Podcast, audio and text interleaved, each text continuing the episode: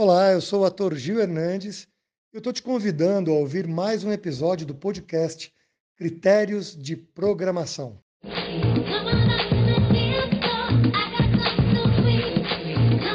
Good morning, people. Good morning, boy. Wake up, girl. Hello, hello, hello. Quem é essa moça? Cadê minha mãezinha? Olá, bom dia, boa tarde, boa noite. Está começando mais um episódio do seu podcast preferido, Critérios de Programação. Eu sou o Fábio e dessa vez eu vou fazer uma apresentação diferente. Vou apresentar aqui os meus amigos, como eles merecem. Em primeiro lugar, ele, o divo da mocidade, Olá, pessoal. Eu sou o Jefferson. Quando eu chegar na Praça da Apoteose, minha capa ainda vem lá no mangue, eu levanto a capa e uma revoada de 700 uirapurus sairão de baixo cantando o canto de cristal. Em seguida, ele, o sol da Paraíba, o muso de Picuí, Eu não sou daqui, mas eu vou ficar aqui. Oi, gente, tudo bem? Eu sou o João. mais uma vez, como não poderia deixar de ser ele, o garoto dos cachos, Tá todo mundo reparando no meu cabelo. É que eu descobri a linha C da Hidraloi, criada só para cabelos cacheados no Elida Hair Institute. Seda extraiu o melhor da aloe vera, o Hidraloi. E os meus caracóis, ai, vão ter muita história pra Olá, pessoa! Não vim pelo lanche, porque melhoraram, né? lanche.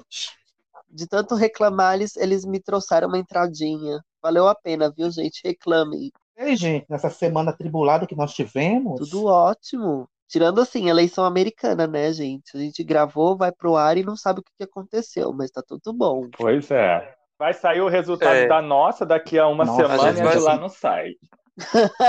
Desse jeito. meu Deus do céu, gente. Vai ter que ser Se fosse 150 aqui- anos. 150 anos, igual além do tempo.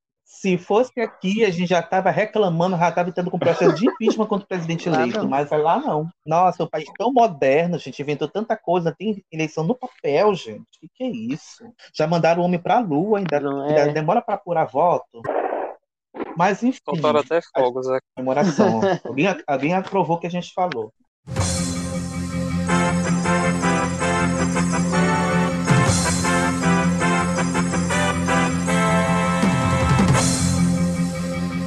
A gente só tem que ver se se está dentro ou não da margem, porque a qualquer momento ficou azul, gente. Ficou, azul, a gente virou 284. Neste momento temos 284 delegados para Joe Biden pela Pensilvânia. Então, o que eu tenho a dizer para vocês nesse momento aqui, o presidente Joe Biden eleito neste momento.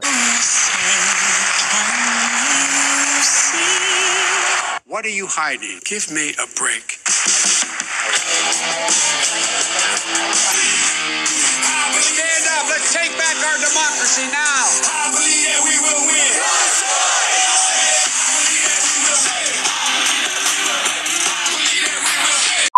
A gente vai falar de outro assunto que interessa para você, gente. Semana passada nós falamos de um tema muito emocionante, protagonistas que morreram, e a gente ficou tão tocado, né, com os últimos protagonistas que a gente falou, que foram casais, né, Rafael e Serena, Dinah e Otávio, almas gêmeas, pessoas que se amaram de várias, várias, várias vidas, e a gente ficou envolvido. E a gente queria continuar nesse tema. E a gente lembrou de um outro casal que poderia ter feito parte desse programa passado, mas não colocamos, porque a gente já pensava em fazer um programa para eles, só para eles. E no episódio de número 22 de hoje, nós vamos falar sobre Além do Tempo, porque tem amores que não cabem em uma só vida.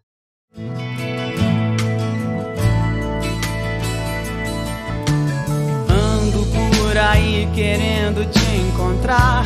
Em cada esquina paro, em cada olhar. Deixo a tristeza e trago a esperança em seu lugar. Que o nosso amor pra sempre viva. Dádiva. Quero poder jurar que essa paixão jamais será. Palavras apenas. Além do Tempo é uma novela brasileira, produzida logicamente pela Rede Globo. Você não veria uma novela dessa na Record.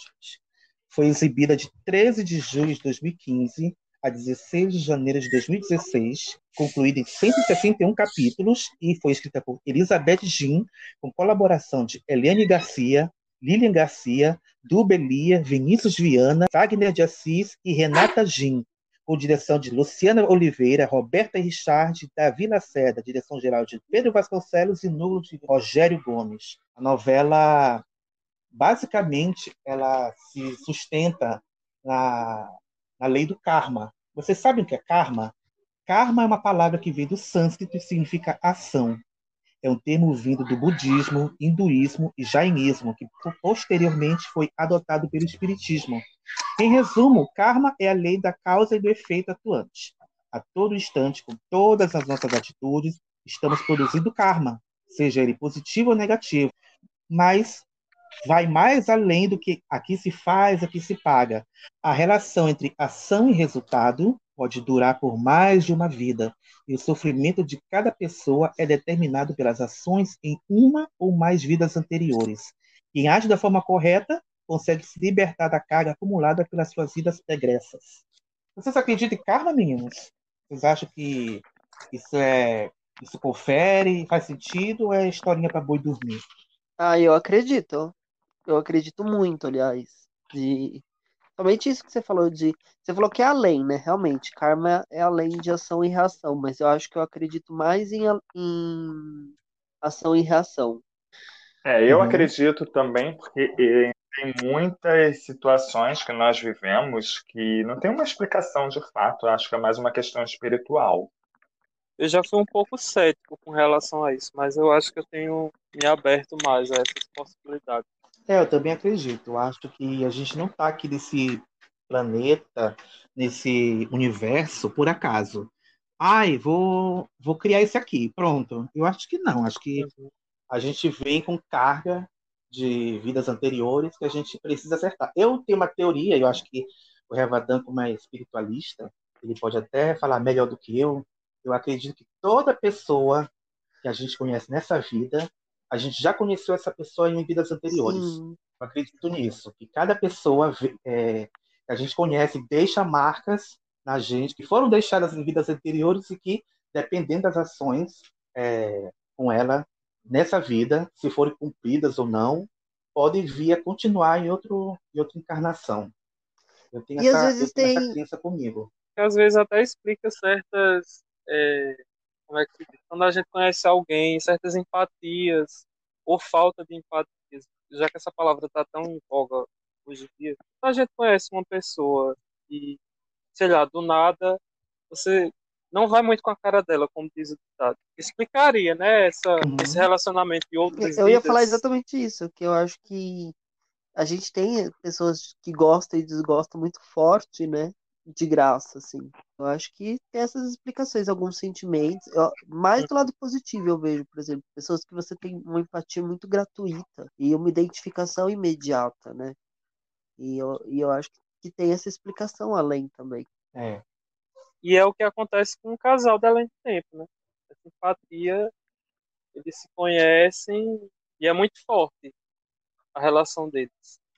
Como se já vivessem, tivessem vivido isso em outras vidas, que de fato, no decorrer da novela, a gente entende que é um amor de várias vidas, Sim. como o Fábio falou no início. E a gente vai ver que nesse episódio que não é coisa de novela, gente. Essas coisas é, que a gente falou pode acontecer na vida da gente. É, mas a gente não quer doutrinar você, não. A gente quer que você embarque com a gente no tempo. É, falando dessa novela maravilhosa que nós vamos exaltar e, e enaltecer.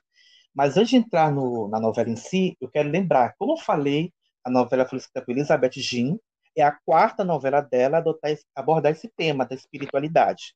Antes vieram Eterna Magia, em 2007, que abordava mais a questão das, das, das bruxas, da Wicca. Em 2010 veio Escrito nas Estrelas, que tinha aquela questão né, do, do, do menino que morria e o pai, que era médico, queria fazer o filho dele nascer é, em outra mulher, para o filho ser uma continuação do, do, do, filho que tinha morrido. Uma coisa tão, tão bem assim, puxada para esse lado, né? E em 2012 uhum. veio Amor Eterno Amor, tanta coisa para falar dela, porque eu não assisti essa novela, infelizmente. É, no início falavam que Além do Tempo fazia parte de uma trilogia, né?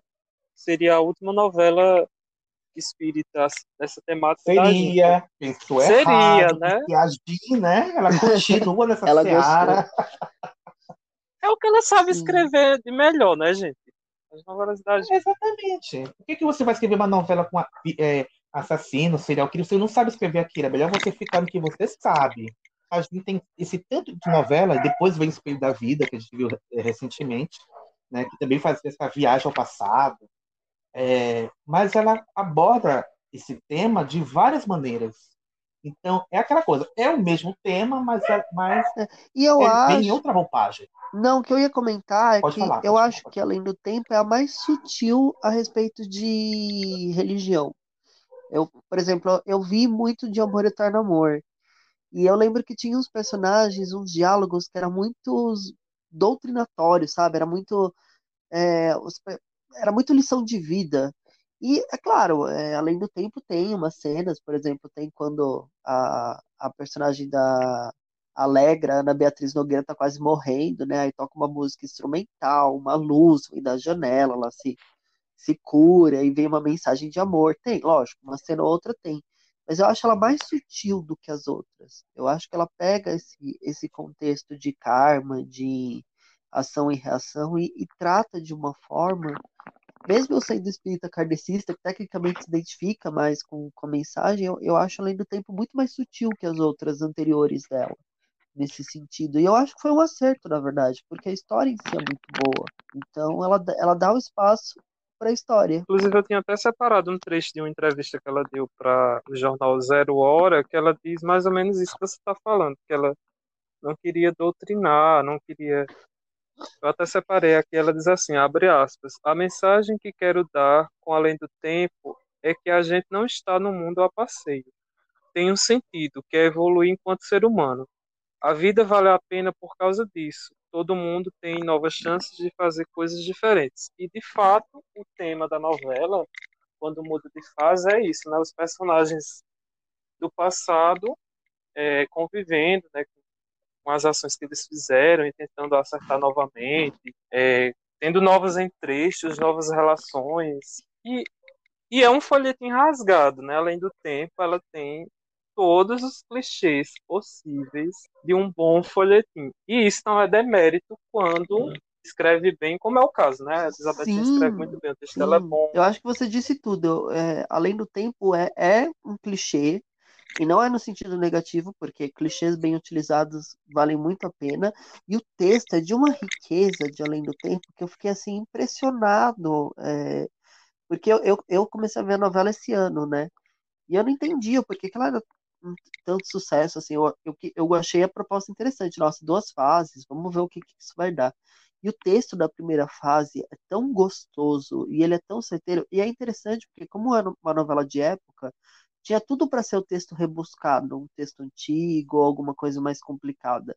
E não, ela, a, a Jean não fez nada disso, ela colocou algumas palavras, lógico, né, é, alguns vocabulários da época, mas o texto é muito direto e é- a própria protagonista, a Lívia, que é a Aline Moraes, ela tem uma das melhores falas. Ela, ela fala, eu amo que ela vira para Melissa, para Paula Oliveira e fala, os seus chiliques em outro lugar e sai andando. Então ela- ela tem umas falas maravilhosas. ela, amo. ela tem Maravilhosa. sacadas, ela é uma tor- é uma mocinha que você torce.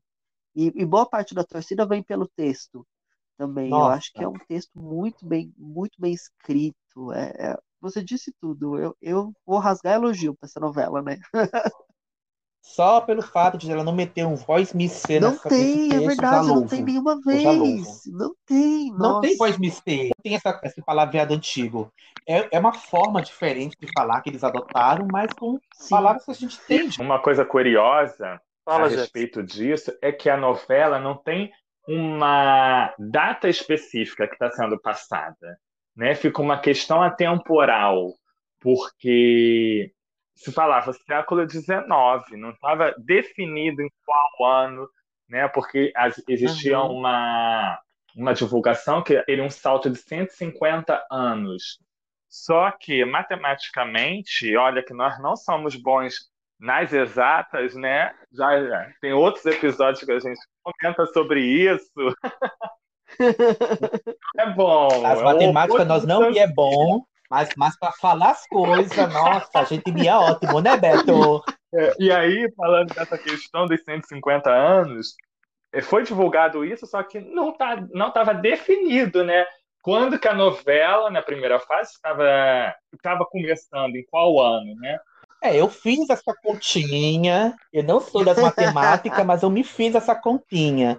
Que a segunda fase se passa em 2015 e tem um saldo de 150 anos, então a primeira fase, matematicamente, se passa em 1865. Está dentro do século XIX Isso. como uma É, mas aí tem essa questão da frisou bem. temporalidade, porque em 1865 ainda teria, né, a escravidão, e na novela não tem escravos, não é comentado, né, sobre escravidão. Sim, o Raul já é um homem livre, mas ele sofre preconceito porque é um ex-escravo. Tem até a cena do primeiro capítulo que ele está comendo na taberna da Emília, um, um figurante qualquer diz. Então, se vocês vão dar comida para esse tipo de gente, para essas pessoas, aí a Lívia fala. Essas pessoas, como você fala, são muito bem-vindas. Isso. Agora, idiotas como É você porque não. tem, tem pessoas que ficam presas, né, à questão de, de, de Pisa no datas, né? Ou vamos embarcar na história, né? Uma história boa de se contar, e não importa o tempo que a história está se passando. Sim. O título da novela já diz, além do tempo, não importa o tempo, vamos embarcar na história. Vamos embarcar, gente? Vamos entrar na máquina do tempo e lembrar da Vamos primeira lá. fase de Além do Tempo? Por Vamos favor. pegar nossa carruagem. Nosso coche. Quando um amor é mais forte do que a própria vida, ele não cabe numa só história. Desde o primeiro momento, quando eu olhei nos seus olhos, foi como se eu já te conhecesse de algum lugar. Uma sensação de reencontro, de alegria. Ele desafia certezas, Fazer os votos sem ter vocação é até um pecado. enfrenta obstáculos. O que foi? Nada. Vamos embora.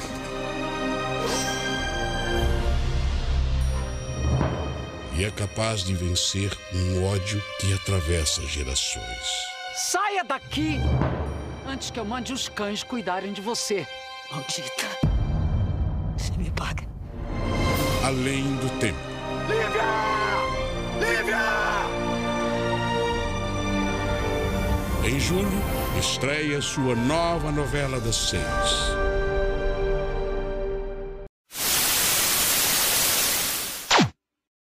Além do tempo, eu tenho que falar, gente, que foi a volta de Aline Moraes às novelas. A Aline Moraes estava afastada havia um bom tempo, porque tinha engravidado. É, a última novela que ela fez antes de Além do Tempo foi O Astro, em 2011. Então, quatro anos sem Aline, e foi uma grata surpresa, porque apesar de a gente já conhecer a Aline, e ela estava ausente, então ela trouxe todo aquele frescor, sabe? Aquela vontade de fazer bem o papel, e a gente embarcou totalmente na, Como a na mocinha, né? Eu acho que a surpresa foi ela ser uma mocinha romântica, que foi um, um tipo que não é muito familiar para Aline Moraes, né? Aquela mocinha religiosa, Uhum. então. E, e ela fez muito bem, na verdade. Eu- eu- é, a Aline Moraes não pode ficar fora da TV, eu acho que eu chego a essa consideração, porque ela é muito boa. Ela é muito boa no que ela faz, né? Mesmo em Espelhos da Vida, que, que foi uma, uma continuação, eu acho que ela se reinventou muito de um papel para outro. Falando de escalação, é, eu acho a escalação muito, muito correta da Além do Tempo. E só para lembrar também que a, a Paula Oliveira já tinha acabado de fazer um, um papel que tinha mexido com o imaginário né, do, do público, o imaginário masculino, que era a Dani Bond de Felizes para Sempre, aquela minissérie. Ela papel ou a bunda dela? total- A bunda dela. É, ela. Que bunda, Fica aí o né? questionamento, né? Que bunda. E tava Eu num me lembro do papel carnaval, totalmente ficou com a diferente, né? prótese da, da bunda da Ai. Paula no carnaval. Não, você sabe gente, que você falou de Paula. Oliveira? Eu lembro que quando eu tava passando a Dona do Pedaço, e aí teve um, um noveleiro famoso que falou que Vivi Guedes era um- foi o maior papel de Paula Oliveira. Eu falei, meu querido, uma influencer de bosta, fazendo só publi, não viu além do tempo, né? Não viu além do tempo. Não viu Cama de Gato também. Mas enfim. Até em Belíssima estava melhor, gente. Mas, enfim, até em Metamorfose. A gente não viu pela nega. É, mas, eu... mas enfim, beijo Metamorfoses. Esse ícone não vai ser esquecido nunca Mas uma coisa nós. que eu queria falar da Paola, talvez Jeff possa até falar melhor por uma questão de teatro. A personagem da Paola Oliveira, ela, na primeira fase, ela, é, ela é muito exagerada, ela é muito caricata. Então ela, ela tinge tons uhum. agudos, ela é aquela nobreza bem. E Paola faz com credibilidade. Porque é aquilo, se você vai exagerar, exagera acreditando naquilo, porque passa credibilidade. E ela é extremamente exagerada. Ela é aquela, aquela, ela é uma caricatura, na verdade, do que a gente imagina que é uma nobreza snob. É exagerada Sim, sem é. ser over. Eu acho que é no primeiro capítulo também que eles estão para ir para Campo Belo, né? O Felipe com a Condessa. E a Melissa também dizendo que não pode perder os olhos do Felipe, nem as garras. Ela super, super exageradinha, assim, não, não que eu tô dizendo que ela foi exagerada, mas a construção da personagem, né? É, porque ali não é uma, aquela coisa que a gente não é uma questão de é interpretação da Paola Oliveira ser exagerada. A personagem Melissa era exagerada. Ela manteve a, a linha Paola caricata, nas duas fases. A Melissa era caricata, né? Dessa nobreza. Exato. E fechando esse trio protagonista, né? Rafael Cardoso, o ator que mais trabalha no Brasil, uma novela, duas novelas por ano. Não tenho nada contra ele, nem a favor também, mas enfim, além do tempo estava muito bem. E a química dele com a Aline, nossa. Então, eu acho perfeito. que o Conde Felipe eu... era o outro estereótipo. Se Melissa era o estereótipo daquela, daquela pessoa arrogante ao extremo, o Felipe é o estereótipo de príncipe Disney. Isso. Quieto, calado, Isso que sim, fala com o olhar. Sabe? Que todo mundo vai torcer, vai torcer para que o casalzinho dê certo. E ele fez muito bem. Ele fez bem. Ele fez ele... bem. Poxa, ele, ele, ele vinha Nossa, de império. Ele fez muito bem. Eu não tinha me tocado nessa. Ele fez muito bem. E a Jean gostou tanto que não larga mais, né? Boatos de que ele estará uhum. na próxima novela dela. ele deu certeza, entrevista mas, falando, né? Que ele, que ele fazia questão de, de participar das novelas da Jean. Então acho que é uma sintonia dos dois também. E realmente eu acho que os melhores papéis é. dele foram com ela. Né? É, ele foi bem espelho da vida, foi bem além do tempo. Isso me lembra a cena da, da Emília perguntando o que é que está acontecendo, Lívia, com você e esse conde. E ela, nada, mãe, nada. Não tem nada, pelo amor de Deus. E ela pensando, né, no conde. Ora não. Gente, primeira fase. Vamos começar a análise da primeira fase. A, a novela começa no século XIX, na cidade de Campo Belo, no sul do Brasil. E a história de amor entre Lívia de Fiore e Felipe Castellini. Os dois são de classes sociais distintas. Ela é uma jovem humilde e é obrigada a viver no convento por imposição da mãe, Emília de Fiore. E o Felipe é um nobre conde, sobrinho neto da poderosa condessa Vitória Castellini, que está às pressas de subir ao altar com a Melissa. Inclusive a Vitória quer esse casamento, né, porque ela tinha prometido no leito de morte o pai da Melissa e não iria assim abandonar ela, porque tanto ela quanto a mãe Doroteia, elas estão na miséria, né? Mas elas não não perdem a pose, né? O casamento vai ser bom também para a Vitória, porque ela quer herdeiros, né? Quer que uhum. ele tenha um filho, a Melissa. É, na verdade o Felipe já tinha um filho, né?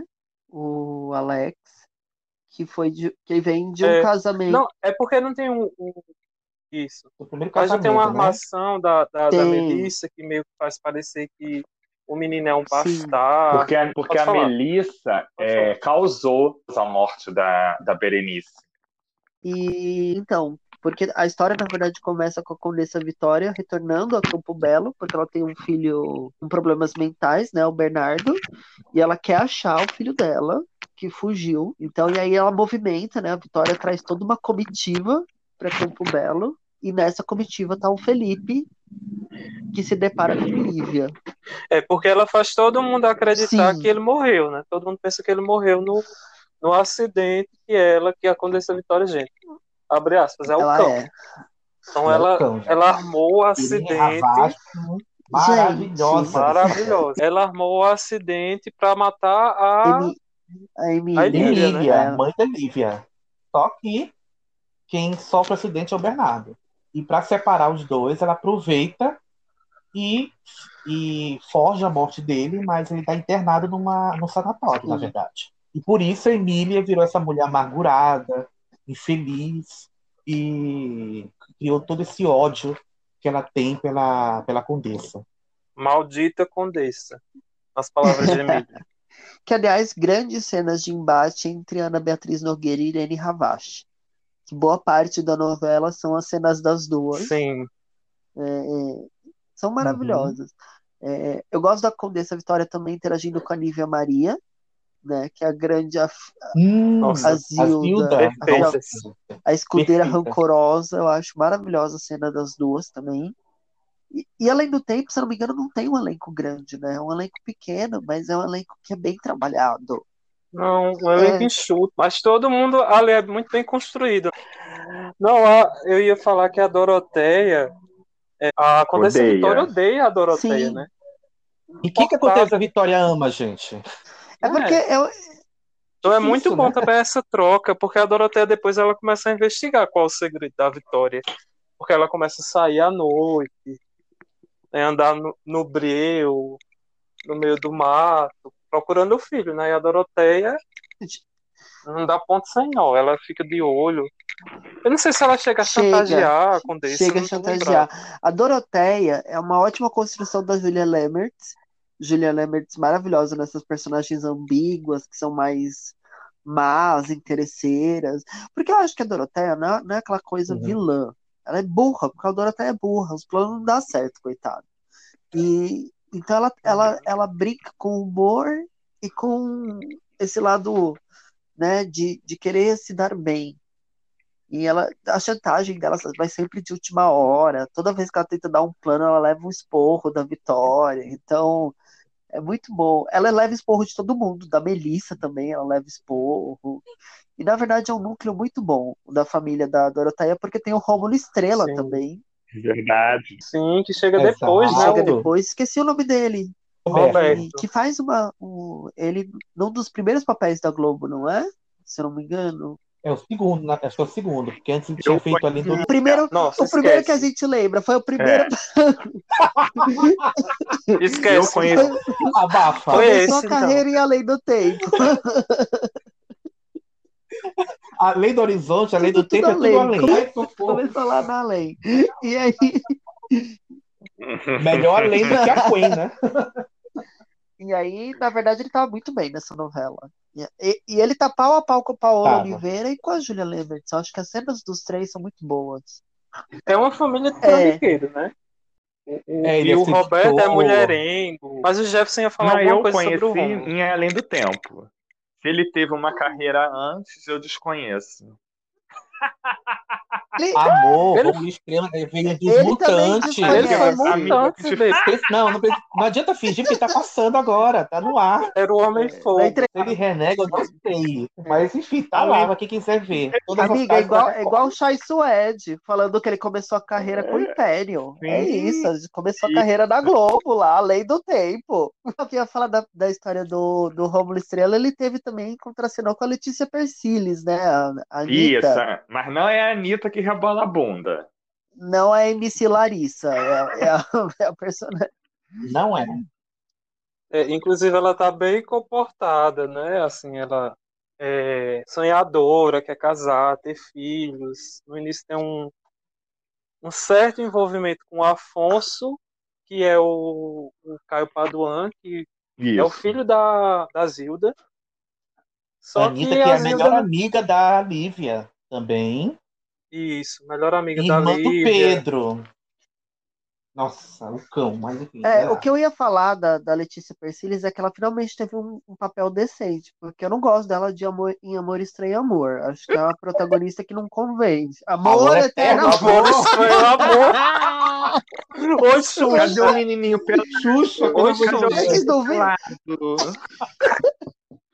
Era, era a Xuxa, Vera Fischer e Letícia Persiles juntas. Eu sou malcinha macia. E amor eterno, amor. Era muito ruim, Letícia. Não, ela tava estranha naquela novela. Apesar que eu gosto do. Até gosto do pau, mas ela tava.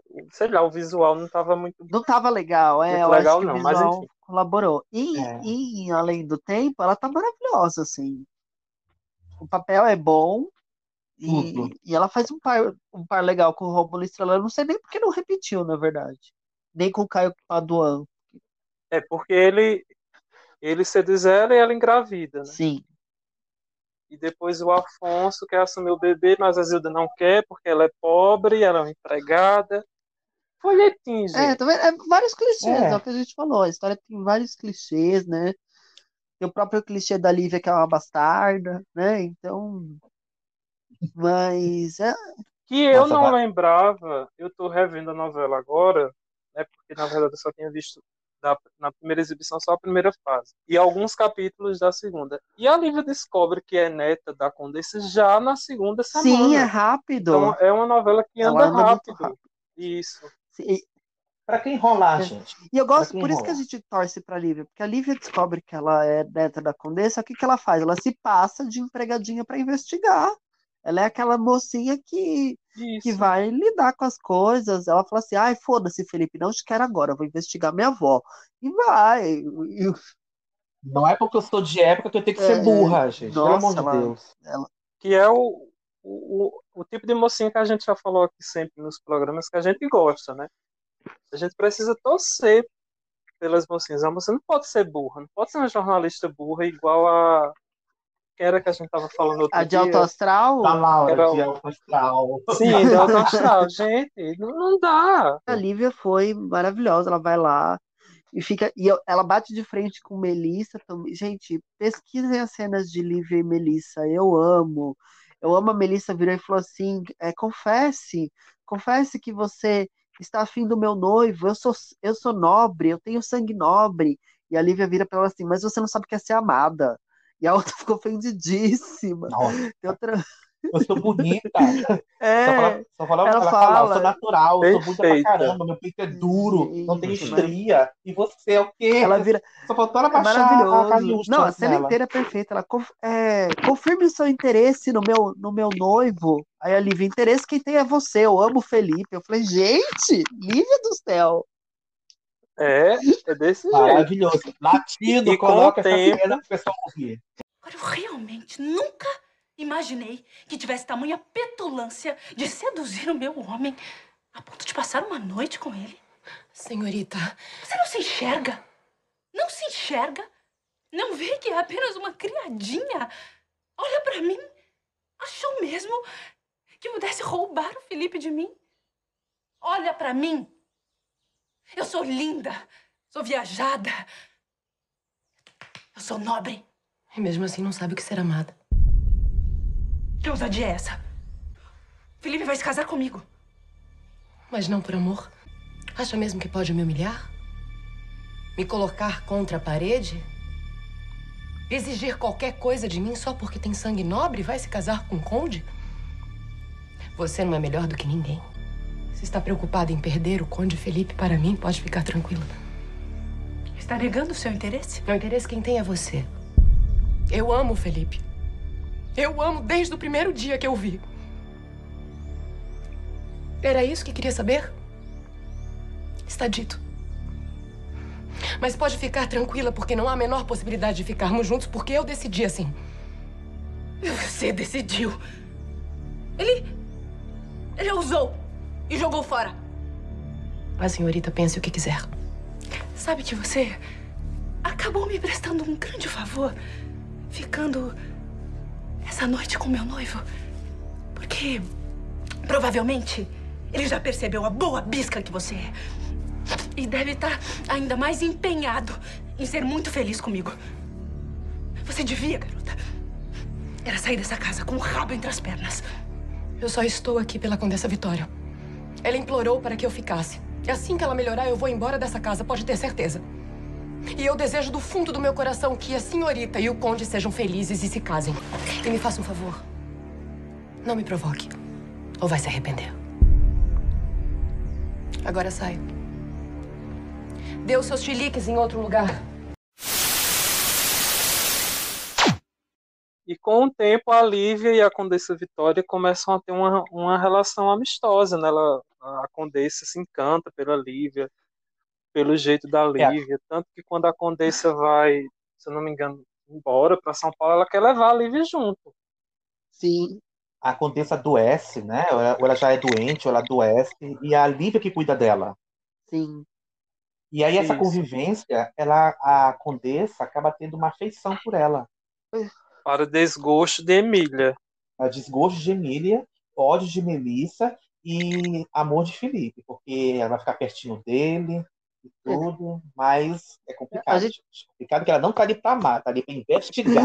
Ela, a gente esqueceu só da quarta ponta desse, desse rolo amoroso, que é o Emílio Dantas como Pedro, né? Na verdade, eu nem Não, esqueci, eu porque tava aguardando odeio esse momento. Não, eu acho- Que fez o papel É. bem. Se a gente odeia, Eu é, quero papel falar sobre isso.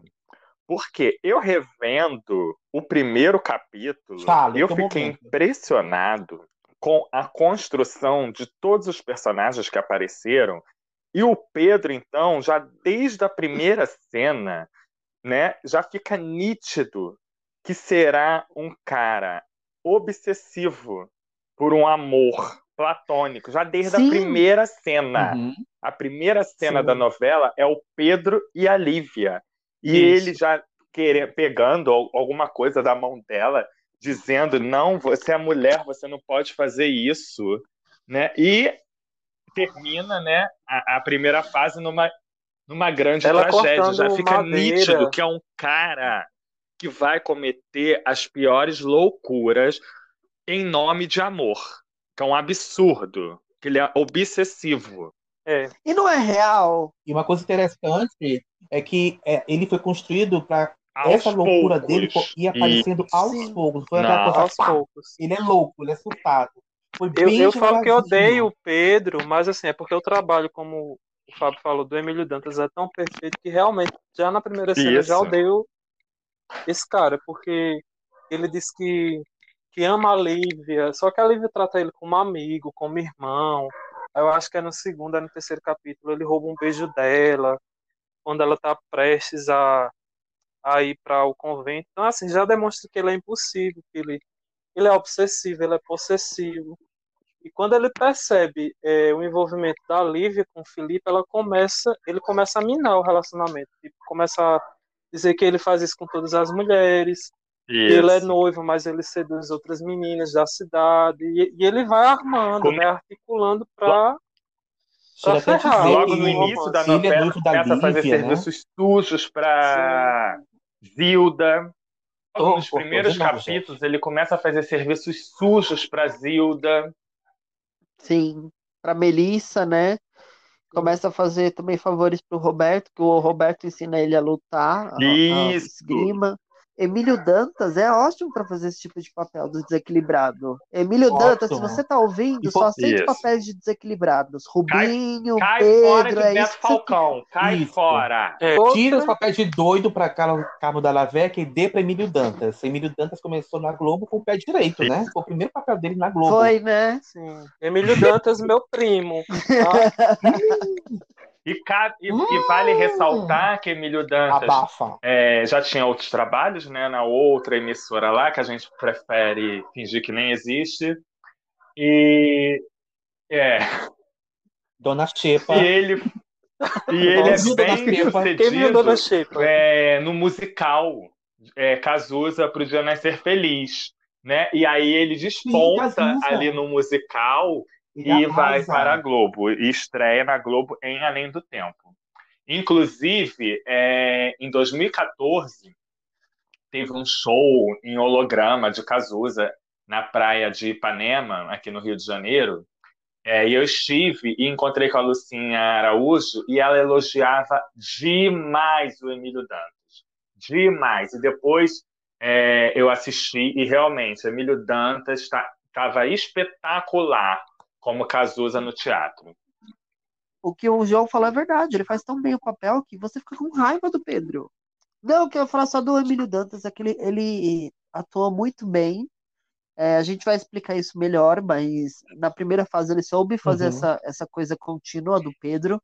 Na segunda fase, eu acredito que por ser uma escolha, porque a gente já conhecia o personagem, ele já começa já no alto, já. O que eu não gostei. É. Mas na primeira fase é muito interessante isso, porque no começo você vê que ele tem uns desequilíbriozinho ali, mas você vê uma vertente apaixonada, e depois você fala assim, ah, ah, não é amor, não. É. É controle. Aí ele vai. É que no começo ainda engana a gente, porque a gente acha, É. nossa, ele é ciumento, mas ele ama ela de verdade. Aí depois, a- foi o que eu falei, a loucura dele vai vindo aos poucos. A E além dele disso, é bem calculada. E além disso, é- essa coisa do caráter ou da falta de também vem à tona quando a mãe dele, a Gema, que é Luiz Cardoso, que é outra maravilhosa. Nossa. Nessa novela Espetacular. espetacular, a Gema. Foi muito que é a feliz melhor além. amiga da Muito a melhor amiga da Emília, a mãe da Anitta e do Pedro. E a Gema, ela desenvolve, ela começa a, a ter uma relação de amor com o Raul, seu Raul, que é o é, né, o Valperré, Valperré. Valperré, isso. Valperré. É, que, aliás, é, tanto Luiz Cardoso quanto o Val, por que, que eles estão fora da TV? Eu queria entender, porque os dois são ótimos atores. E o Pedro não aceita, né, essa, essa relação da Gema com o Raul. Ele, ele até começa a, a tramar também coisas para impedir esse relacionamento. O Raul dá recado, ele, ele não passa adiante. É uma coisa assim, isso, começa a ficar bem. E não é só a coisa da Lívia, né? Ele, Pedro é perturbado. É, que mas, é é, mas é legal, porque nessa, nessa questão do crescimento do Pedro, mostra um crescimento do racismo dele. E é um crescimento real, que começa assim com uma Sim. pequena implicância, com uma coisa ou outra, e aí depois a pessoa escancara. Então eu, eu, eu achei Isso. que os autores foram muito condizentes, é, tanto na, na questão obsessiva do Pedro, quanto na questão preconceituosa do Pedro. É, é uma pessoa que, acho que, não sei, eu, eu identifiquei, eu falei, nossa, parece alguém que eu conheço, sabe? Parece alguém muito real, assim. E, e é mérito do texto e do Emílio Dantas também, né? Tanto que tem uma cena lá no começo ainda também que o menino vai abraçar o Raul, eles estão na casa e ele toca no Pedro, ele diz, menino, moleque, você tá me sujando. O Assim, Chico, né? coisa- Que é o filho do Raul, o né? Chico, isso. Uma coisa quase imperceptível fica nas entrelinhas, mas a gente já entende É porque, Uhum. essa porque coisa do o. Pedro tá estampado. Pedro tá estampado, né, nas manchetes de jornais, está aí nas redes sociais como notícias diárias é, sobre feminicídio, sobre racismo. Infelizmente. E não é um texto mastigado, né? Não é um texto Uhum. que o Pedro vira e fala assim, eu sou racista, né? Não é um salve-se quem Não. puder. Então, é, você Não consegue. é um Valso Carrasco, desculpa, mas Não- É, então. a men- E eu acho que a não é o mens- Alto Lado do Paraíso. Pois é. E a mensagem passa melhor assim, Passa né? assim. Porque a pessoa racista preconceituosa, ela não confessa que ela é. Então é muito. me- rola me- uma melhor identificação do público, né? De tipo, olha, ele tá fazendo coisa errada. Então, enfim, acho muito certeira essa, essa trama, assim, na abordagem dela, assim, o merchandising Muito bem feito. bem Inclusive, é, o Pedro tá aí na fala, né, de um candidato da maior metrópole do país.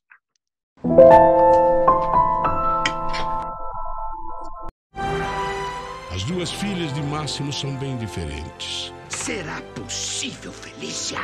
A caçula Felícia não aceita ser guiada pelas ideias dos outros. Era só o que faltava. Esse moleque na sala como se fosse gente. Para fora, moleque. Ele é gente, é meu amigo. Um por todos e todos por um.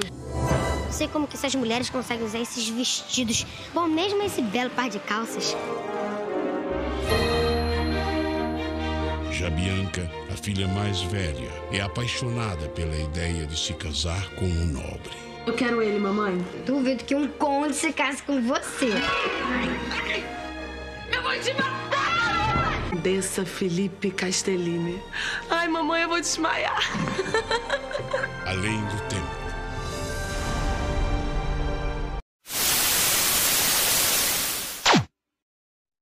Outro núcleo da novela que é, toda novela tem que ter, né? O alívio cômico.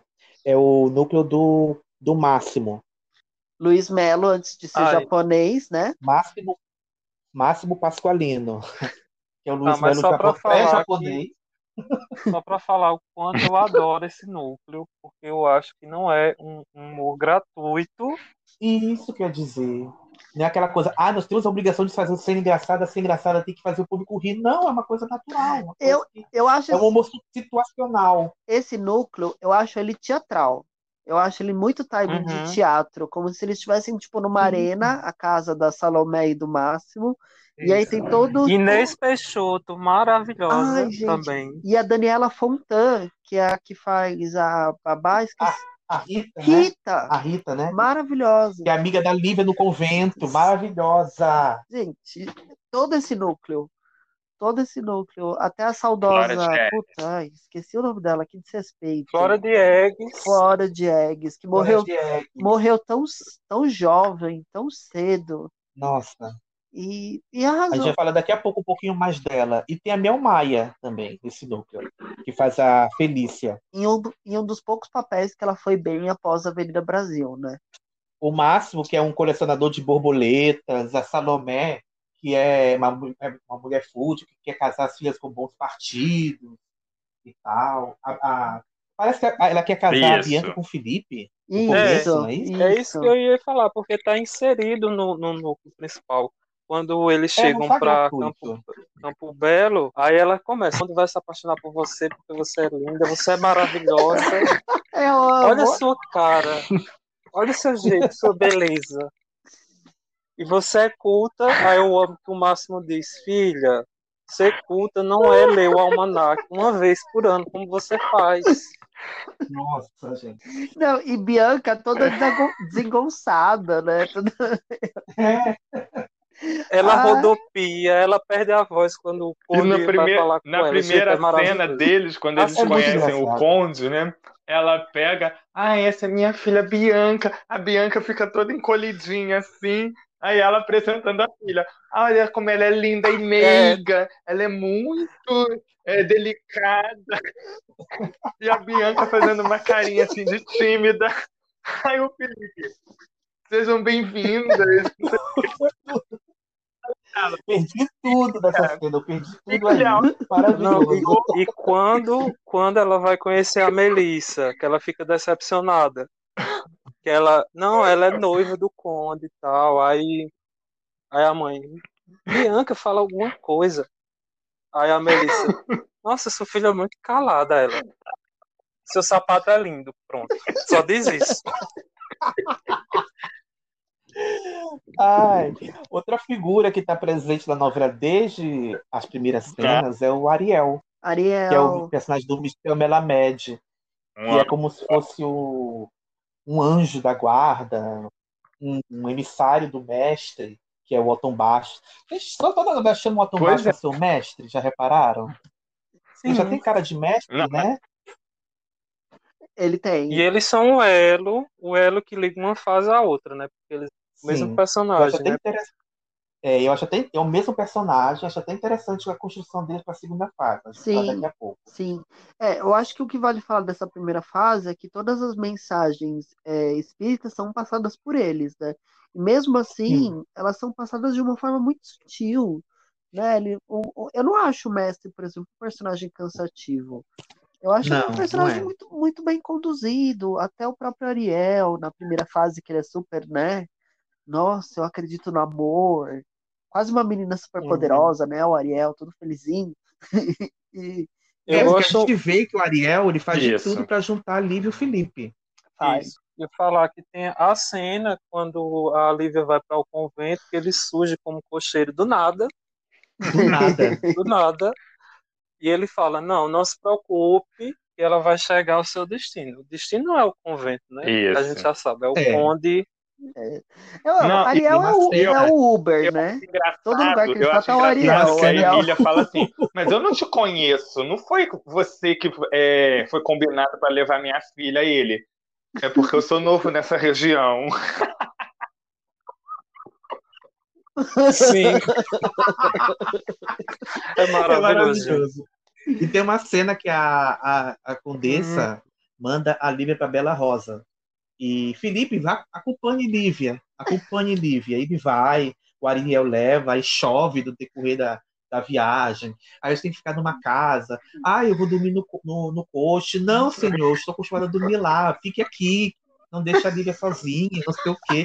Gente, tudo armado. Tudo, Tudo armado. armado. Deixou- deixou tudo o combinado com as quartinho. Deixou o quarto com os dois transar e ele ficou na garagem. tanto, ele arma tanto que ele perde os poderes uma hora. O, o mestre Sim. fica cansado dele interferir É. e ele perde os poderes. É, na verdade, não é o mestre que tira os poderes, né? Não, não é o Porque mestre. no, no decorrer da história que ele vai perdendo os poderes, o mestre explica pra ele que, olha, que Uhum. Deus estava É, vendo o as ações motivo- dele. É o Deus. motivo que ele perdeu, que a gente vai falar, vai falar daqui a pouco. E- Inclusive, ele é quem salva também a Emília de, de virar churrasco, né? Que a É Condessa taca fogo na taberna. Uma cena muito bonita, muito forte, né? Da taberna pegando fogo. Eu fiquei com muita dó. Não sei se vocês ficaram com dó do, do cenário Eu pegando fiquei. fogo. Eu fiquei com muita dó. Eu falei, gente, que agonia. E aí a, a Ana Beatriz Nogueira, maravilhosa. E, Dá um e o, show e do o Ariel. personagem. Ai, gente, essa novela. Que escalação, Ah, amigos. gente, deixa, deixa eu só falar, só que a gente tava falando de, de Inês Peixoto, e só uma cena pra. Eu também lembrei Ah, agora, ela conhecendo a bom. Nós temos, tudo! temos que dar um jeito de achar essa cena. E baixar e divulgar. Que ela faz reverência. Ela beija a mão da Condessa. E a Condessa Condessa- tem Eu uma amo que cara a e ela Condessa. Eu amo que a Condessa, pra tudo, ela tem uma cara de cu, gente. Tudo. Amo. E quando, e quando ela, ela conhece a Condessa, faz a referência, beija a mão, aí no final a Condessa fala assim: Mas leva sua família para conhecer os outros convidados.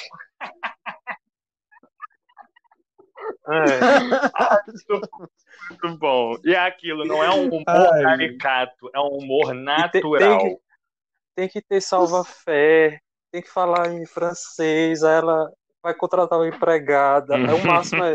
Não é bem assim. Aí ela até diz, eu tenho raiva, porque tudo que eu vou falar, você diz, não é bem assim. Porque ela, ela fala de um jeito como se Isso. ela fosse nobre. É o, ela não é nobre. o deslumbramento com a é outra classe social. Tem, tem, tem uma parte, né, que vai avançando a história que ela fica, a Salomé fica muito incomodada que o Máximo não ajuda é, ela, a Bianca a conquistar o Conde Felipe, né? Ela, ele- a Salomé acha que o Máximo está sabotando esse amor. Sim. E aí ela começa a dormir de roupa pro Máximo não transar com ela. Eu vou dormir assim. Então, tipo, tem cena que ela tá com dois pijamas, assim, pra, pra no Máximo não, Ai, não do tocar nela. Maravilhoso, gente. E a química, assim, os, os, os dois atores Sim, funcionam muito bem. Agora a gente vai falar um pouco do núcleo dos empregados da Condessa. Falamos um pouco da Zilda antes. E a gente não pode deixar de falar do Bento. O Bento era o capanga da Condessa Vitória. Bento, É. que de Bento não tem nada. É o Luiz Carlos Vasconcelos, não é? Isso. Faz o Isso, Bento. Faz muito bem o Bento, né? É o, é o grande chantagista, né? Acho. Porque ele chantageia todo mundo, na verdade. Né? Ele, ele ameaça o Raul, né? Que é o, ele é racista, o Bento. Ameaça a Rosa, ameaça a própria Condessa depois. É, porque a Condessa expulsa ele, né, em determinado momento da, da trama, e ele promete se vingar da Condessa. Sim. E Porque ele sabe de toda a trama do Bernardo. Ele que, que sabe onde é que ele está escondido. Sim. E, e tem uma tensão sexual ali, né? Tem um, um, um amor que ele tem pela, pela Condessa, assim, muito implícito. Eu, eu gosto que essa novela tem muita coisa implícita, sabe? Deixa para interpretação do, do espectador. E, e uma dessas situações é o, o desejo do Bento pela Condessa Vitória, né? Isso. E, na, na verdade, ele deseja, assim, várias mulheres, né? Porque eu lembro que no começo ele meio que quer dar em cima da Anitta, a Anitta morre de medo dele, Sim. e a Rosa manda ela tomar cuidado. Ela, ela até disse, se, se eles acham, os empregados acham que a Zilda é uma cobra peçonhenta, peçonhenta não queira nem imaginar o que, que Bento é. E realmente ela é capaz de tudo. Ela é um crápula. Rosa, você citou Rosa, é um grande papel de Carolina Casting, né? Eu gosto muito Uhum. dela nesse papel, na verdade. É, é uma. Ela é a cozinheira da casa da Vitória e ela começa a novela, assim, dá a entender que ela retornou, né? A, a Bela Rosa. É Bela Rosa? Bela Rosa, eu sempre confundo. Campo. Belo. Campo Campo Belo. Belo. Campo Belo. Desculpa, gente, cada fase muda o nome. Então ela retorna a Campo Belo e ela já retorna com o filho, né? Então tem todo o mistério de quem eh, ela quer esconder que ela é uma mãe solteira, né? Com medo se a Vitória descobrisse ela perder seu emprego. E, e tem um outro mistério por trás de quem seria o pai do filho da Rosa, né? Quando ela conta, se eu não me engano, tem também um lance que ela roubou, né, pra, pra proteger o filho. Sim, Uma isso, coisa verdade. assim. E Verdade. quando ela é desmascarada, a Vitória, que todo mundo vai achar que é aquela mulher que não tem coração, não tem alma, não tem apego por ninguém, ela aceita a Rosa.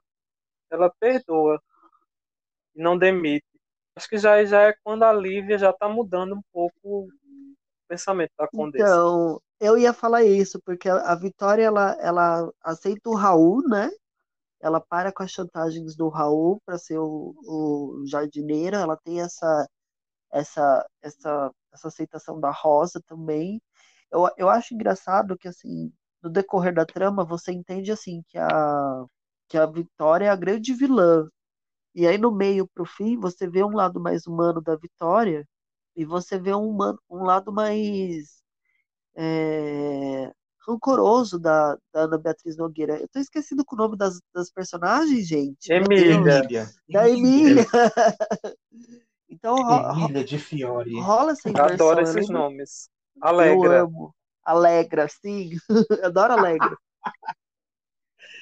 Adoro Alegra. E É, porque mostra mais ou menos assim que a Vitória é, fez todas aquelas maldades com a Emília, mas ela, de uma certa maneira, é, ela sofre com, com aquilo tudo também. sim, Porque ela é obrigada, ela é forçada a ficar longe do filho, forjar a morte dele, se sente culpada pela, pela doença dele.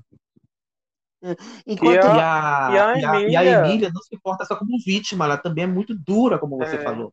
Ela é muito amargurada, ela A chega, Emília ela age como vilã, né? Em certos momentos. Pra... age como vilã algumas vezes. ela corta relações com a Lívia, né? O- o- no final, ela ela, descobre. Ela quebra no final que ela você vai ficar do lado da sua avó então ela, ela meio que vai sendo corrompida pela, pela, pelo ódio dela eu acho isso mu- Uhum. muito legal Eu, tinha- eu ia comentar que a, o o Bernardo não é filho do marido da, da Condessa, né?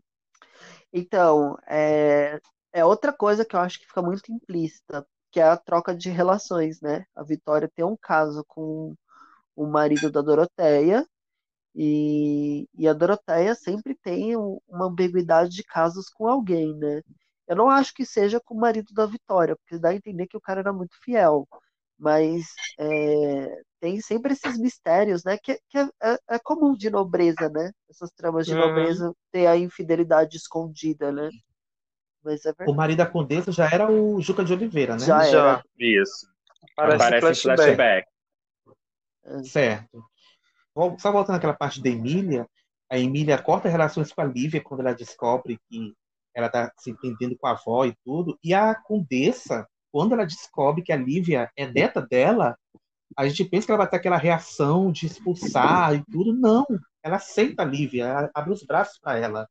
É muito bonita a cena. Quando ela vai ver o pai, né? Porque o o Bernardo leva um tiro, que a Condessa dá o tiro nele.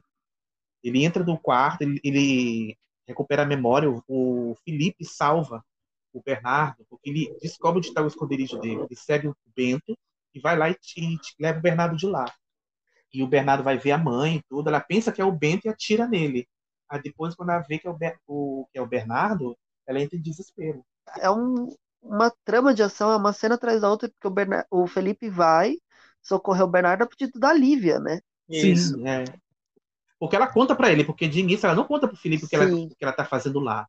Tanto é que ele, ele termina com ela e fica aquela coisa, eu vou ficar noivo da Melissa e tal, aquela coisa toda. E aí, até que ela, quando ela resolve se abrir pra ele, é aí que ele de- desencadeia toda essa ação. Você falou da Emília, ela faz questão de jogar o tempo todo na cara da, da Vitória nos embates que ela matou o filho. Sim. Que não aceitava o nosso amor, ela fala o tempo todo. Você não aceitava o nosso amor. E Eu eu, amo aquela dele. cena, a cena do passado, do flashback, que a Irene Havas de peruca.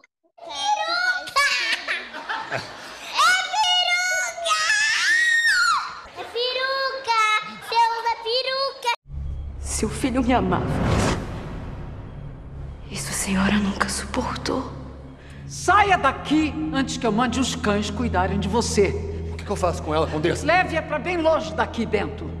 E que nunca mais eu tenha que botar meus olhos em você. Deus vai lhe castigar! Megera! O Bernardo te odiava! Odiava! Você me paga, Vitória. Maldita. Você me paga.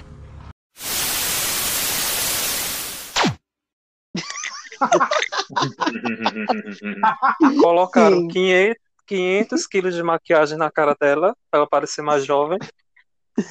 E ela brigando, brigando com a, com a, a menina que faz a Emília jovem. Saia daqui, senão eu vou colocar os cachorros em cima de você. Latino. Poderia ser pior. Poderia ser pior. Poderia ser Ana Beatriz Dombeira maquiada pra ser mais jovem ainda.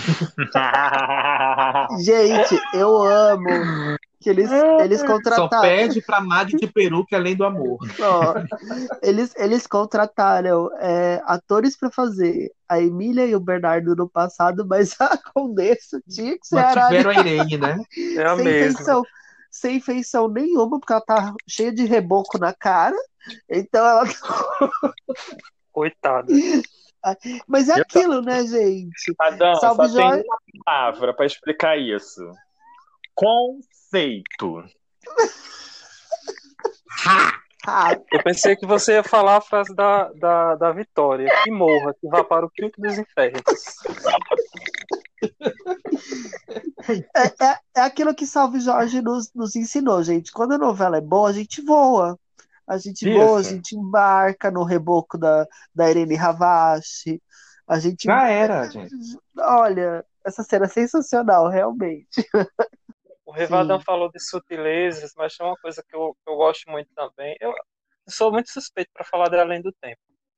Mas os nomes dos personagens têm muito a ver com as características ou não, né? Porque tem o Bento, que não é Bento, que eu falei agora há pouco. Aí tem Carola, que é aquela coisa que realmente é um- uma moça apaixonadinha, que se eu não me engano ela se apaixona pelo, ela é apaixonada pelo Pedro.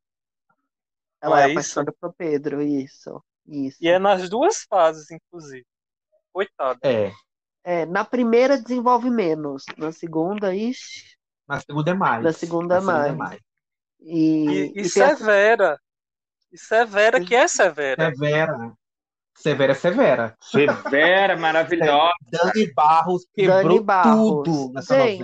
novela. Arrasou. Então, eu acho Dani, te amamos. É maravilhosa, a E preceptora ela- do Alex. E ela é apaixonadinha pelo Afonso, que não dá bola pra ela, aí ela começa a... fica de olho, né, nos romances do casarão pra contar pra Zilda. E tem também a ver com um segredo, né, do, do passado da Berenice. Sim. Sim. Você sabe que essas coisas de novela de época, tudo se escreve em diário, né? Tem o diário da Berenice que conta tudo.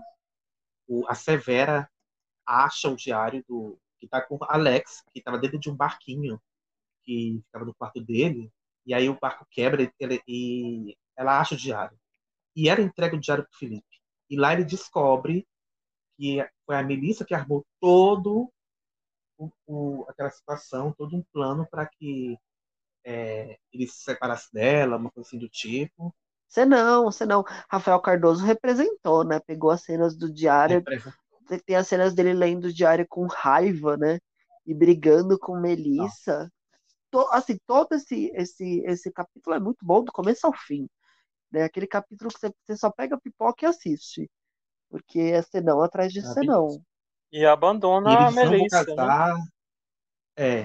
Aí ela, ela, ela, ela arma, né? A Melissa também arma. Gente, a- qual a, a vilã que não faz isso, né? Dopar o mocinho pra se deitar com ele, pra ele pensar que eles transaram, pra Lívia ver, olha. Só quem vê não é a Lívia, é a Anitta. Olha, eu vi a, a senhorita Melissa entrando no quarto, do Conde Felipe com roupa de dormir. E lá vai, meu Deus, ele, ele transou com ela e tal. E quem vê a Zilda, gente, a Zilda entra no quarto para levar o café da manhã e vê a cena, deixa a bandeja cair. Meu Deus. Maravilhoso. Climão. E aí ele diz: Não vou casar com ela. Você vai, a Vitória, você vai casar. Ele obriga, ela, ela obriga ele a casar. Só que aí, não sei se é antes ou depois, acho que depois, ele, ele decide não casar mais. Ele mantém o casamento, mas chega na hora e ele desiste de tudo. Que ele acha diário no dia do casamento, né? No, No dia do casamento, ele acha diário. novelão, Deixa né? ela- É verdade. Deixa ela é ver verdade, porque isso aí, porque isso aí é porque ele, ele descobre que a a Melissa armou pra todo mundo pensar que eles dormiram juntos. Ele desiste do casamento quando ele acha, quando ele lê o diário. É verdade. Eu amo que Melissa dá uns escândalos com a, com a Condessa. Felipe ama sua queridinha, a Lívia, a solsa da Lívia. Eu adoro, assim. Paula Oliveira arrasa nesse texto. Arrasa nos agudos, soprano, né? Soprano nos gritos. Acho maravilhosa, maravilhosa. E uma coisa que a gente falou da Melissa, gente, o batom roxo. Nossa, que ela usava eu ia falar isso agora. Eu ia falar isso agora. Gente, o batom roxo que virou moda, vendeu muito. As, as, as telespectadoras ligavam no CAT para saber qual é a marca do batom da, da Melissa. Eu quero. Gente, você quer Giovanna Antonelli? Tá vendo? Aí, gente, Paula também vende. Paula também vende, muito antes de Vivi Guedes. Muito antes. E na segunda fase volta, mas de outra maneira. Aí aquela cena maravilhosa que o, o Felipe pega o cavalo, o Ariel dá o cavalo para ele e ele vai, pega a Lívia, ela decide ir, dane-se o mundo, vou com ele e vai. Aquela cena maravilhosa. Vem, Ela- Lívia, vem ser feliz cavalo. comigo. Vem cavalgar E comigo, Lívia. Vem cavalgar comigo. Vou cavalgar por toda a noite. Também. A gente nem pode E ela culpar a cavalga, Lívia. né? A gente nem pode culpar a Ela não Lívia. pode culpar. Não pode que eu faria a mesma coisa. Ou pior, mas faria.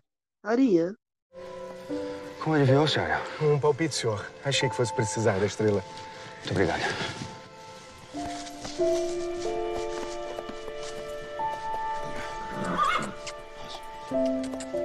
Melissa, eu exijo que me fale a verdade. Meu sobrinho não é louco. Eu estou dizendo a verdade. Eu estou dizendo a verdade. Felipe é louco por essa zinha que a senhora protege. A sonsa da Lívia. Lívia!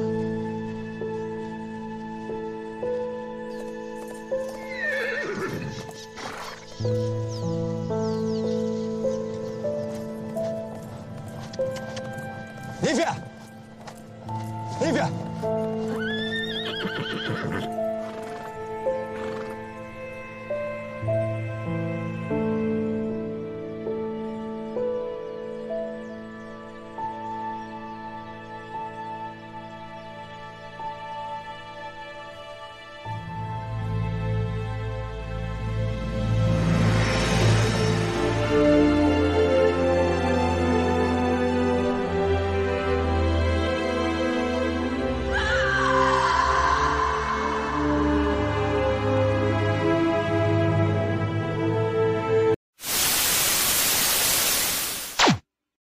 E aí e é nessa noite do, ele- do não casamento, que eles fogem, passam a noite juntos, que o Bernardo leva o tiro.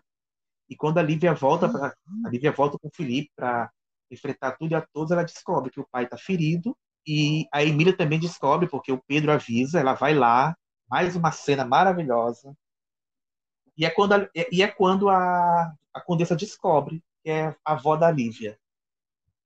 Tem muitas reviravoltas, né, nesse final. Ela- A Condessa descobre que é a avó da Lívia, ela descobre é, as animações da Melissa também, né? Mas eu, o que eu acho mais triste é que a Condessa, no final, com o Bernardo baleado, ela consegue levar o Bernardo para a mansão. Só que aí é, houve o bar- a- todo mundo se une e o Bernardo e tira o Bernardo de lá para ele ficar com a Emília. E aí a, a Condessa se entrega à morte, né? É a grande metáfora. Ela falou assim, eu não tanto que o Felipe e a Lívia ficam lá e ela fala na cara dos dois: vocês tiraram meu filho de mim. E ela se, entrega, ela se entrega à morte. É, a cena da morte da, da, da Vitória é muito. Ela não morre. É, é, é, é aqueles recursos poéticos que além do tempo se permitiu nessa fase. Que é o quê? É, a casa vai, vai apagando todas as luzes da casa. Né? É uma cena Uhum. belíssima. E aí no final tá ali a Zilda com duas velas na mão e as velas das duas se apagam. Então dá a entender o quê? Acabou, né? Acabou. Acabou. Calma, ainda não acabou. Não, não porque acabou. temos a cena final da mudança de fase, da primeira fase, na verdade.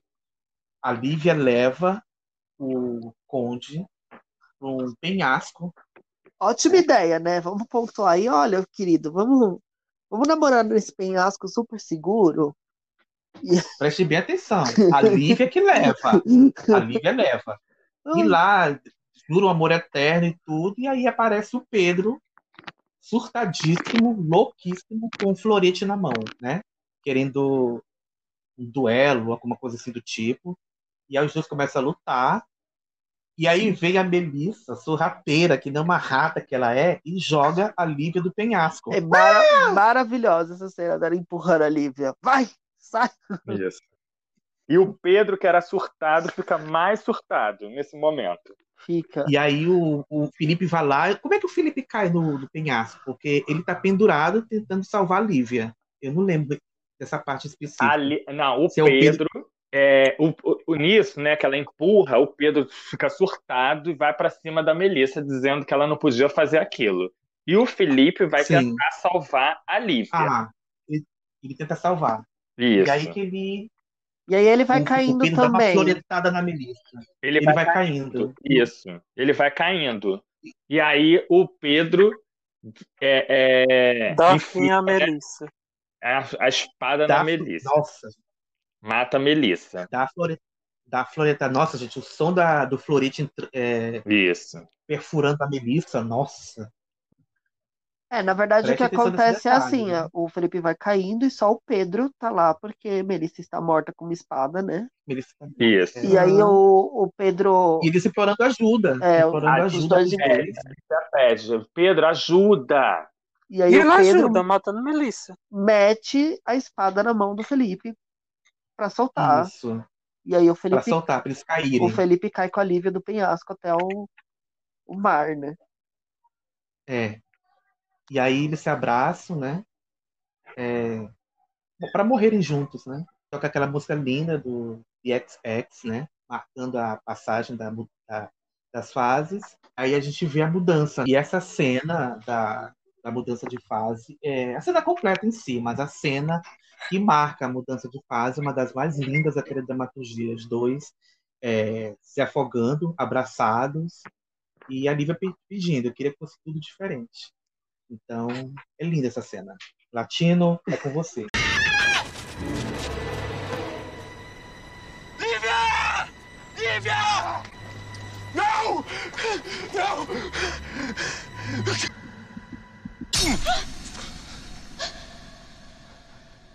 Por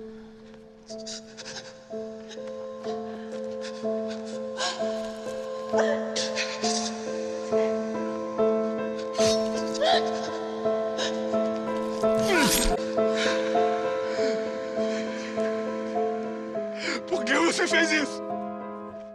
Por que você fez isso? Oi.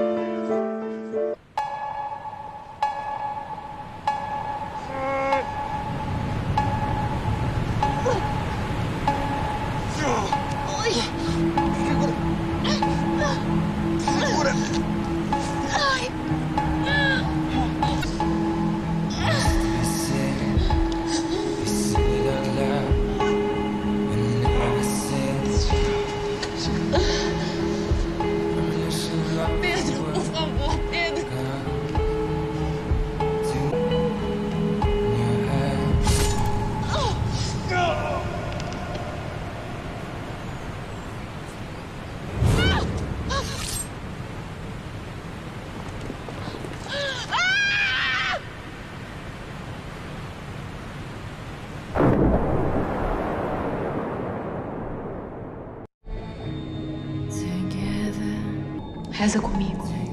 Tem que ter fé. Eu acredito num Deus que parece se divertir com o sofrimento humano. Eu sinto muito. Me dói muito vê-lo assim. Eu queria tanto que fosse diferente. Que tudo fosse diferente. Que Deus é esse, Lívia? Que permite que os que se amam se separem.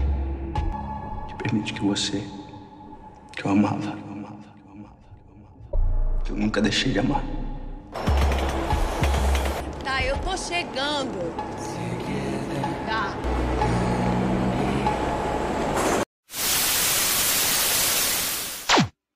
De certa forma, meio que é diferente, porque na, nessa nova vida, a Lívia e o Felipe, apesar do envolvimento, eles voltam com características diferentes. É, principalmente as posições sociais, né? Porque inverte. Na primeira fase, o Felipe era conde e ela uma moça pobre. E agora não, ela volta como um, uma mulher rica, culta, refinada. Dona de terras. Dona de várias empresas. é, Enóloga. terras, enóloga.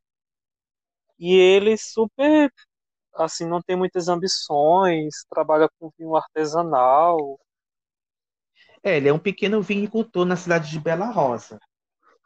Sim, gente, agora, agora não existe mais Campo Belo. Campo Belo foi absorvida por Bela Rosa. Bela Rosa agora é a cidade onde se passa a segunda fase de Além do Tempo. Pois é. Eu gosto muito dessa mudança do, do comportamento, porque mudam todos, todos os núcleos acabam mudando, né? Melissa vem, vem pobre, né? E, e Emília vem Certo. rica, bilionária e arrogante ao extremo. Vem o cão, arrogante, Isso. cheio de rancor. Agora que a É. gente vai ver aquela questão do karma que a gente falou no começo. Isso. E vale ressaltar que a Rede Globo fez uma divulgação especial para essa mudança de fase.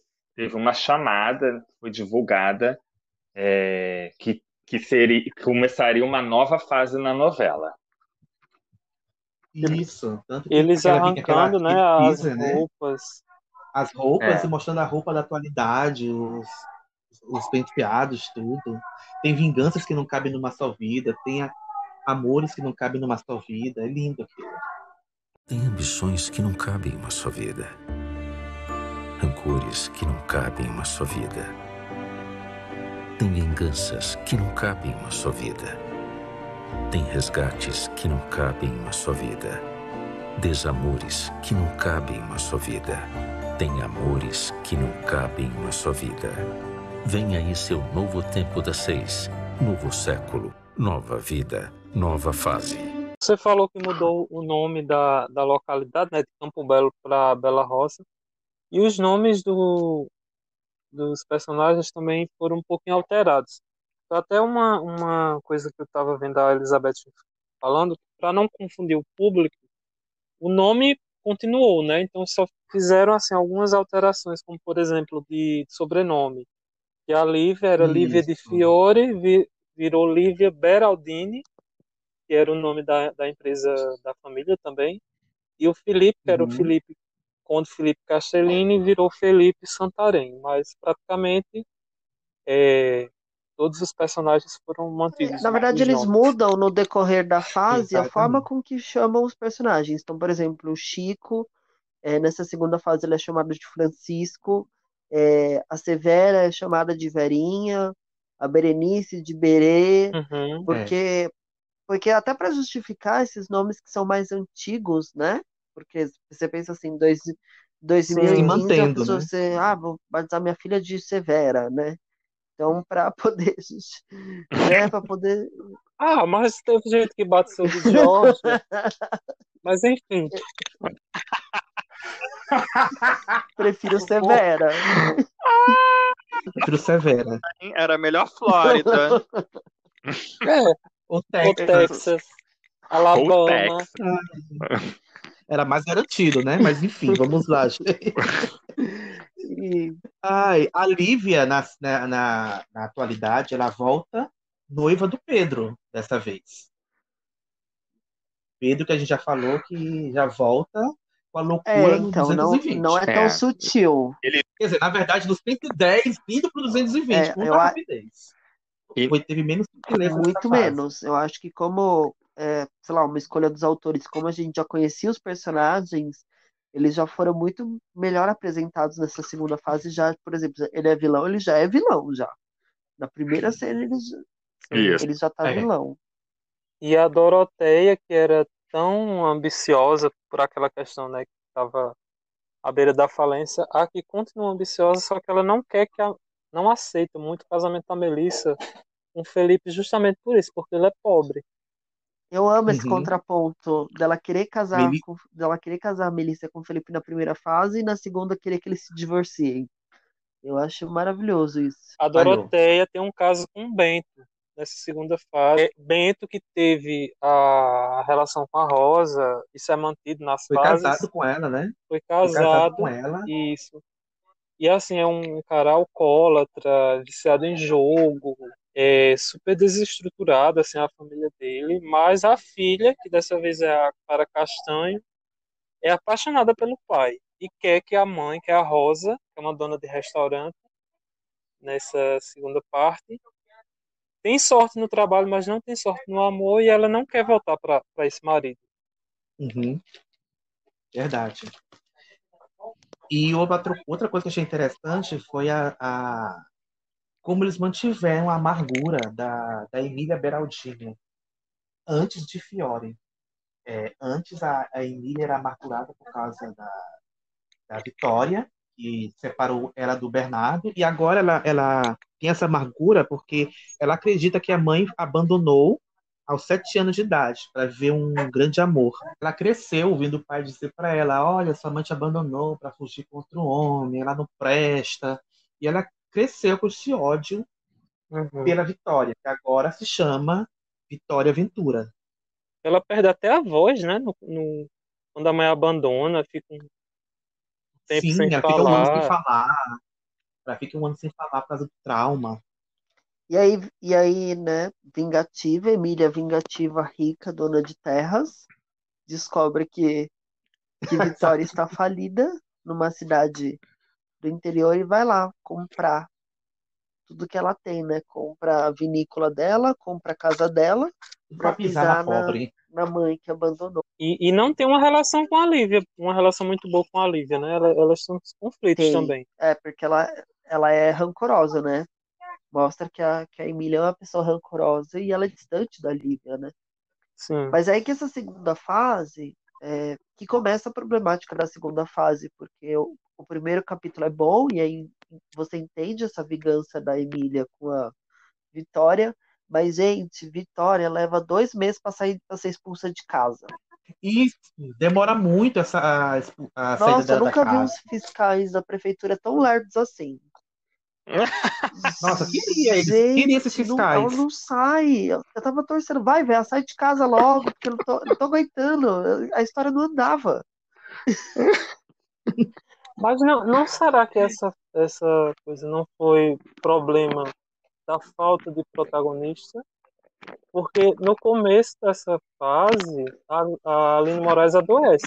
Então, Ela ainda estava gravando o comecinho, né? Ela teve um, uma crise renal e precisou se afastar da novela por um tempo. Usaram até um dublê dela em algumas cenas. Será que foi isso? Então, eu. Que aí tentaram deslocar pra, pra Vitória e pra Emília. E ela se apaixona pelo Raul, que, agora, que aqui volta como melhor amigo do Bernardo e é um fotógrafo. E por que, que eu falei de adoção? Porque a Gema tem uma empregada, a mãe ela morre e deixa um filho lá. E ela resolve adotar o menino. O marido dela é contra, né? E não suporta o menino, e ela tem um filho com este marido traste e apoia a mãe em tudo. Mateus, que vem a ser o neto da Irene Ravache, que é o Cadu Libonati. Ele apoia a mãe em tudo, a melhor amigo da mãe. E este Queiroz, como não baixasse ser o lixo que ele é, ainda tem um caso com uma das, das funcionárias da Gema, que é a Michele, que é a Maria Joana. Essa daí tem. Que é interesseira. Dá em cima É. de todos os homens. E a Rita trabalha lá. A Rita voltou trabalhando lá para a Gema. Sim. É que esses personagens são os novos, né? O Queiroz, a Michelle. Não estavam na primeira fase. Sim.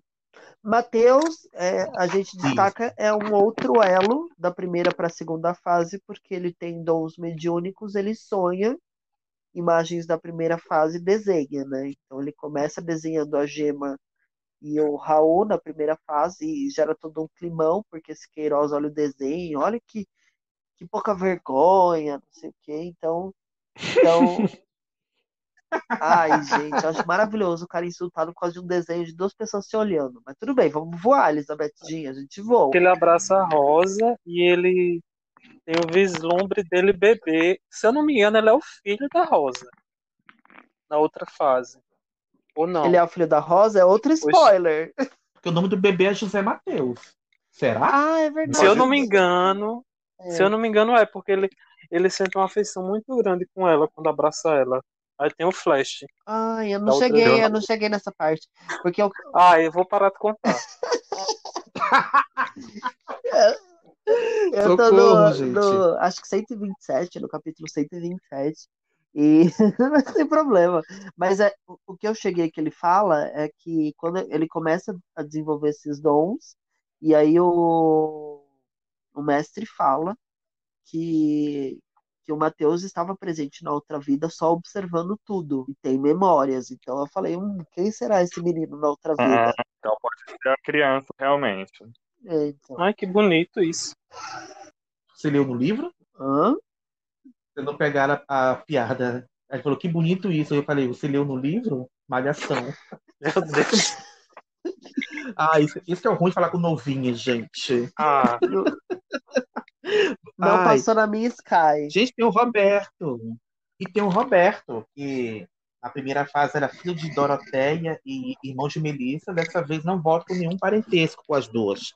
Ele volta irmão da Berenice, que foi a primeira mulher do Felipe na primeira fase. Ele é apaixonado pela Anitta. Anitta, gente, que volta belíssima. Continua a melhor amiga de Lívia, trabalha na Beraldine e se apaixona pelo Afonso. É, o, o, ah. o Roberto é muito mulherengo também. Continua, né? Mulherengo. Continua. Mas eu até gosto, uma coisa que eu gosto do Roberto é, é o final dele, assim, ele, ele é médico, se eu não me engano vai... Ah, vai ser outro spoiler, não. Pode não falar. falar, o final é. eu sei dele. Fala, fala. Não, que já ele falou, vai... Já falou. Ele vai ser médico do Médico Sem médico Fronteiras. Sem Fronteiras, né? sim. Acho é, o Roberto, o Roberto tem uma mensagem de uma evolução espiritual, né, em relação à primeira sim, fase. Sim. Sim, é isso. É, o que eu acho sobre a lei do tempo é o seguinte, deixa eu falar um pouquinho. É, belíssima né, de amor, um casal que se encontra em outras e outras vidas, lutam para ficar juntas é, em, em outras vidas e tal. É, a exemplo de Dinah e Otávio, de Serena e Rafael, como a gente comentou no episódio passado. Só que, além disso, eu acho que a maior história de Além do Tempo é essa questão do karma entre Emília e Vitória. É, uhum. é uma relação entre uma sogra e uma nora, uma sogra que não aceita a nora e causa uma tragédia que não dá certo, mas ela é punida porque o filho que sofre, o filho que é a vítima do atentado que ela queria matar a Nora, e ela paga a culpa daquilo ali, né, escondendo o filho da sociedade, e se reencontra numa outra vida para tentar resolver, e aí o papel nem é que se inverte tanto, porque aumenta ainda mais o ódio que as duas têm. Porque uhum. a Emília também não é uma mocinha. Ela se vinga de, da maneira que pode da, da vitória lá na primeira fase, na segunda ainda mais.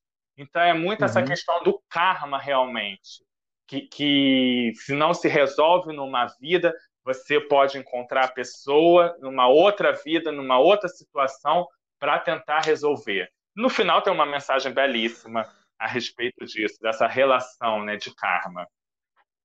Sim. Sabe uma coisa bacana que eu acho interessante? Olha como a Elizabeth Jean é sagaz. Ela colocou na segunda fase a Emília e Vitória como mãe e filha para resolverem essa questão, essa, esse, essa raiva, esse ódio, essa desavença de outras vidas. Por quê? Porque o amor de mãe e filha é mais forte que tudo. Isso. Então, uma maneira de resolver aquilo. sabe? É um, é, é, é, uma, é, um, é um amor, como a, gente, como a gente já falou até várias vezes, tudo é incerto, menos o amor de mãe, né? O amor de mãe, a mãe tudo perdoa. E então é- o amor que a mãe tem para dar para o filho contagia aquilo, vai minando, vai pegando todo aquele ressentimento que, que ela tem e vai transformando em amor de volta. Porque você recebe o que você dá. Essa E no começo elas, elas se odiavam, elas tinham aquele Sim. embate, rapidinho, tinha aquele embate todo. E quando a- ela descobre, uma cena belíssima, aliás, quando a Emília joga na cara da mãe que ela é filha dela, que a Vitória cai em si de tudo aquilo, ela, ela tenta se explicar, eu te amo, eu, você não imagina o quanto eu sofri. Todo aque- aquele ressentimento que ela tinha vira amor. E a Emília, endurecida ainda, cega pela raiva, pela tristeza, pela mágoa por ela, não consegue enxergar isso. Então, é- toda essa coisa vai, ela vai trabalhando dentro dela para que ela aceite a mãe dela.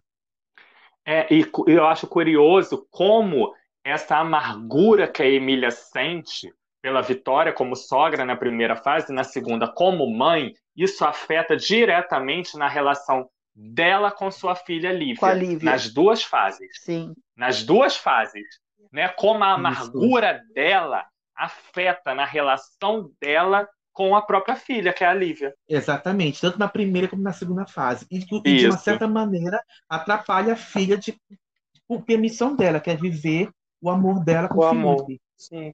Então, a raiz de tudo, olha como ela é. Gente, Elizabeth Jean, palmas para você. A raiz de Palmas. tudo ela resolveu na segunda fase, que foi a Emília e Vitória. O foco não era Liv e Felipe, era Não. Emília e Vitória. A Lívia é uma vítima dessa amargura que a Emília e a Vitória têm. E na, e na verdade ela vira peça para as duas se, se aceitarem como mãe e filha, né? É a Lívia que começa a intermediar isso.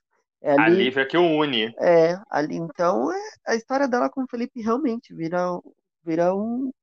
Tá lá para ajudar a, a Lívia, a, perdão, a Emília e a Vitória.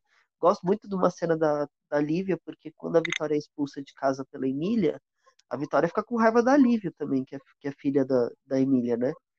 E a Lívia vai lá, Uhum. entrega uma caixinha de música pra ela, elas começam a conversar. Então começa aquela co- coisa da, da Lívia conquistando a vitória de novo, igual na primeira fase. Então é, é bem legal isso, assim, do, da história. Mas é a história que mais anda, na verdade, né? É a das E duas. só se porque- resolve por conta do problema de saúde, né? Da, da Emília. Sim.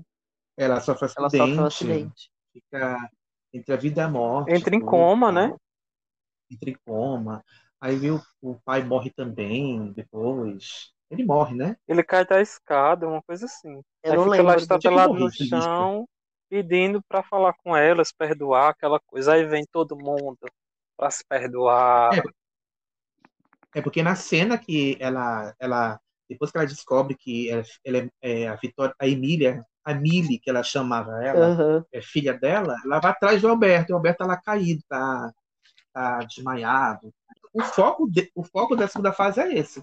Porque se não resolve esse, isso, todas as as pessoas que estão em volta disso não vão cumprir a sua missão. E todas É, e é vieram verdade, né? parentes delas, né? Todas Porque são tem o parentes delas. Bernardo, essa Emília se apaixona, essa segunda Exato. parte. Voltando, falando um pouco de Melissa, Melissa Santarém, que volta completamente chiclete, grudada no Felipe. Antes, lembra que eu falei que ela usava o batom roxo na primeira fase? Agora ela, o esmalte que é roxo. Tem- Mud- Ela mudou a tom do, o tom do cabelo, que o cabelo era preto na primeira fase, na segunda ela, o cabelo é mais, mais loiro, Castanho, assim, assim, né? castanho e tal. Mas ela é muito chata. Chata no sentido de ficar toda hora beijando o Felipe. É, ai, meu amor, não sei o quê. Aquela mulher carente. Onde é que você tá? Senti sua falta, não sei o quê. Ciumenta, grudenta e tal. E à- medida que o Felipe e a Lívia vão se envolvendo, vão se apaixonando, ela vai, ela vai começar a fazer aqueles clichês, né? Fingir que tá grávida. Ela finge que tá grávida mesmo. Ela finge. Ela, Ela finge, ela né? tira uma gravidez do nada. Ela sente que o Felipe vai pedir o divórcio, ela fala, eu tô grávida. E aí é, é- é maravilhoso que até a Doroteia olha assim, meu Deus Tô do céu. grávida. Gravidade. E tem furacão. também a questão de que elas podem ser irmãs, né? Tanto a Lívia quanto a, a Melissa. Mas eu não lembro Nossa, que isso fica. Não é uma armação. Ah, sim, que Nossa. a Doroteia quer fazer, quer fazer o DNA, porque ela teve um caso com o marido da Emília. Sim, sim. sim. Nossa, a Doroteia é sassariquenta desde sempre, né?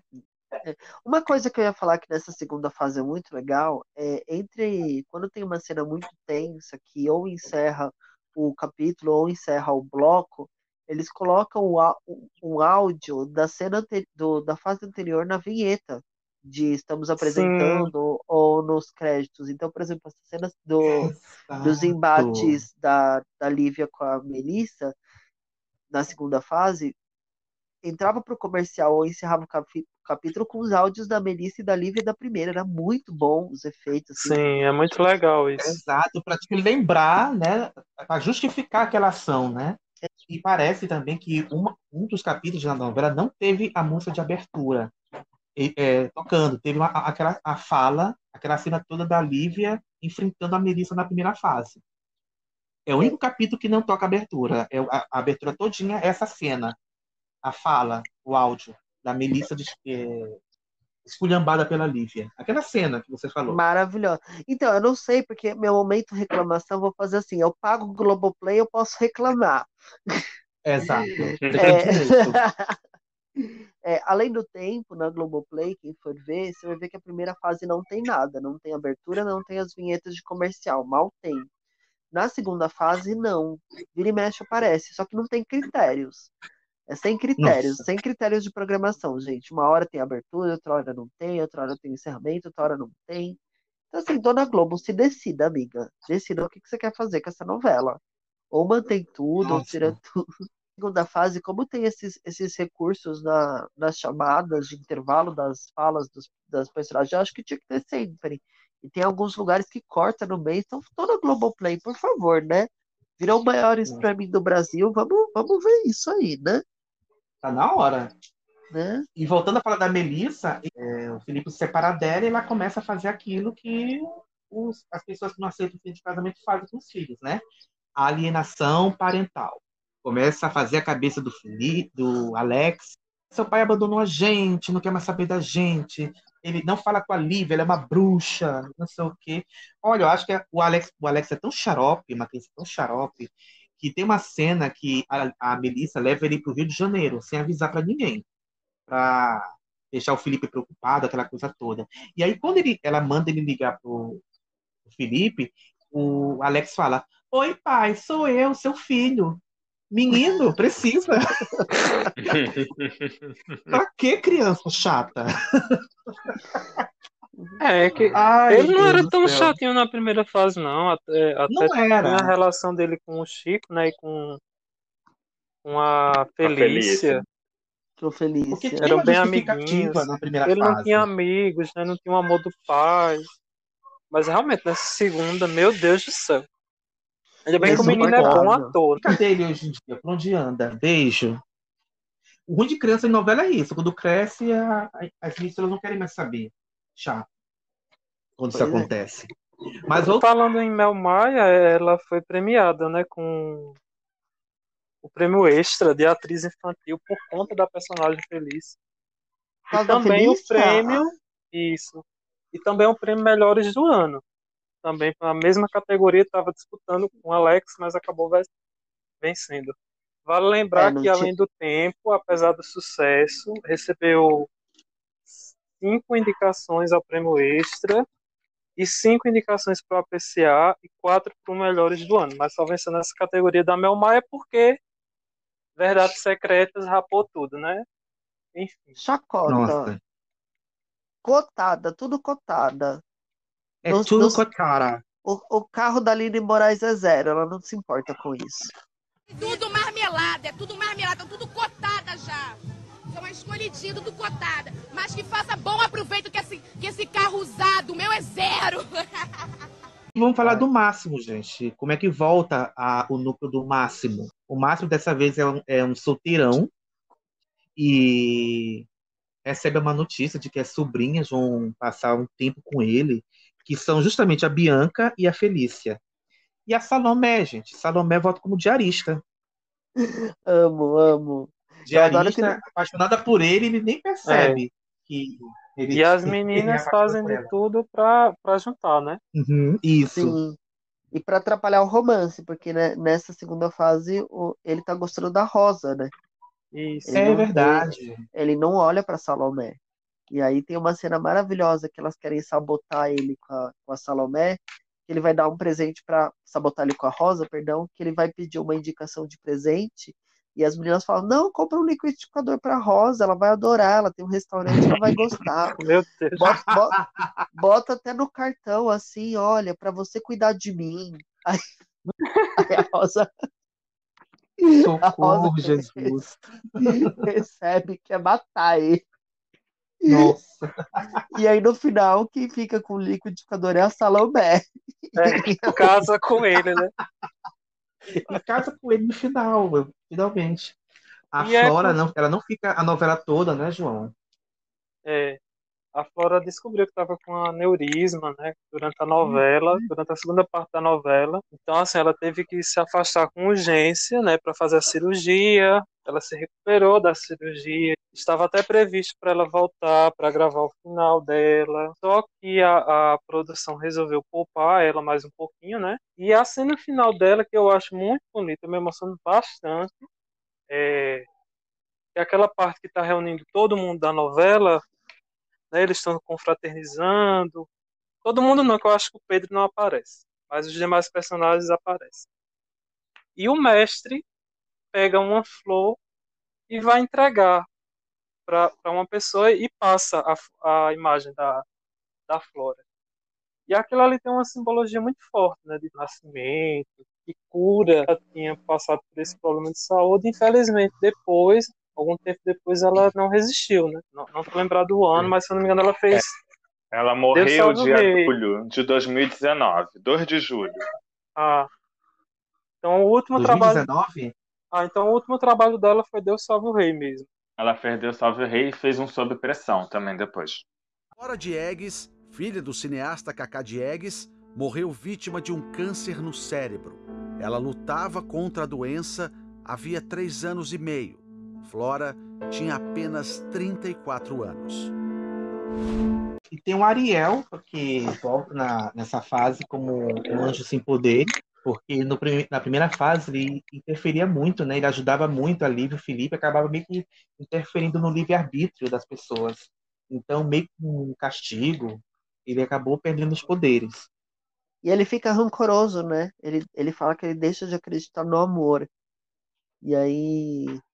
E é interessante que na transição dele ele começa a ter hábitos humanos. É muito legal isso dele, dele com o mestre, vivem trocando farpas. Eu, eu gostei dessa mudança do Ariel, assim.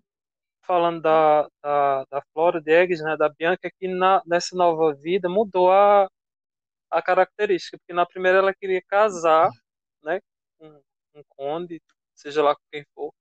E nessa não, ela é nerd, ela quer é, ser médica voluntária. E a Felícia, que era aquela menina espevitada, moleca, que não ligava pra beleza, já volta muito mais descolada né, nessa fase. Então isso é Uma legal. volta essas- vaidosa, É, vaidosa. assim.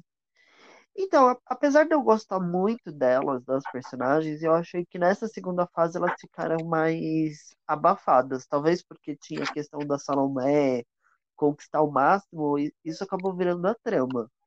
Mas tanto a Bianca quanto a Felícia são personagens que eu prefiro elas na primeira fase. Acho que nessa Uhum. segunda elas deram uma, uma apagadinha, assim. O núcleo ainda funciona muito bem, né? A química delas com, com, com a Salomé, com o Máximo, é muito bom. Porque a Mas Bianca era lesa, meio- né? A Bianca era lerda, era É. lesa. Pois era, mas de- era, nossa, desastrada, né? Agora não, ela, me- Bianca usa um Tinder de telefone que diz que diz que é amizade. E aí ela falava com o Pércio, fingia ser outra pessoa. Achei isso tão sem sentido. Que bom que durou só uma semana. né? Nem, nem, nem, Nem a Elizabeth Jean gostou. Ela falou, ai, não ficou bom, não. Aí ela cortou. Tira isso. Tira, Tira. isso. O Pedro vai ficando mais perturbado, a Melissa vai ficando mais doida, os dois se unem de novo para separar os dois e tal. E aí vai desembocando para a cena final da novela dessa vez. Os dois vão de novo para o mesmo penhasco. penhasco. Dessa vez é o Felipe que leva a Lívia, o penhasco, aquela coisa toda. O, o Pedro aparece com uma arma agora, um revólver. A mesma situação, tanto é que aparece até uma, as- alguns flashbacks, alguma- alguns flashes da, da, da mesma cena na primeira fase, para dar uma pontuada, né? E aí acontece aquela cena de novo, só que dessa vez o, o Felipe é atingido por um tiro, ele dá um tiro no.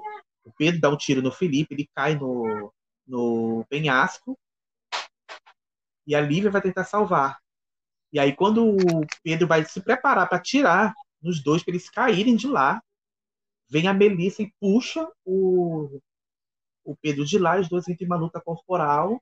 Você já sabe, Uhum. clichê, quando tem briga corporal, com arma no meio, você já sabe que a arma vai atirar em alguém e fica aquela coisa, atirou em quem? Mas dessa vez atirou no, no, no Pedro, Pedro morre, e a Melissa resolve ajudar a, o Felipe e a Lívia a, sa- a sair do penhasco. Só que ela tem força. E aí, acho lindo essa cena. O Ariel O aparece para ajudar a Melissa a puxar os dois. Melissa sendo sensata uma vez na vida e em todas as vidas.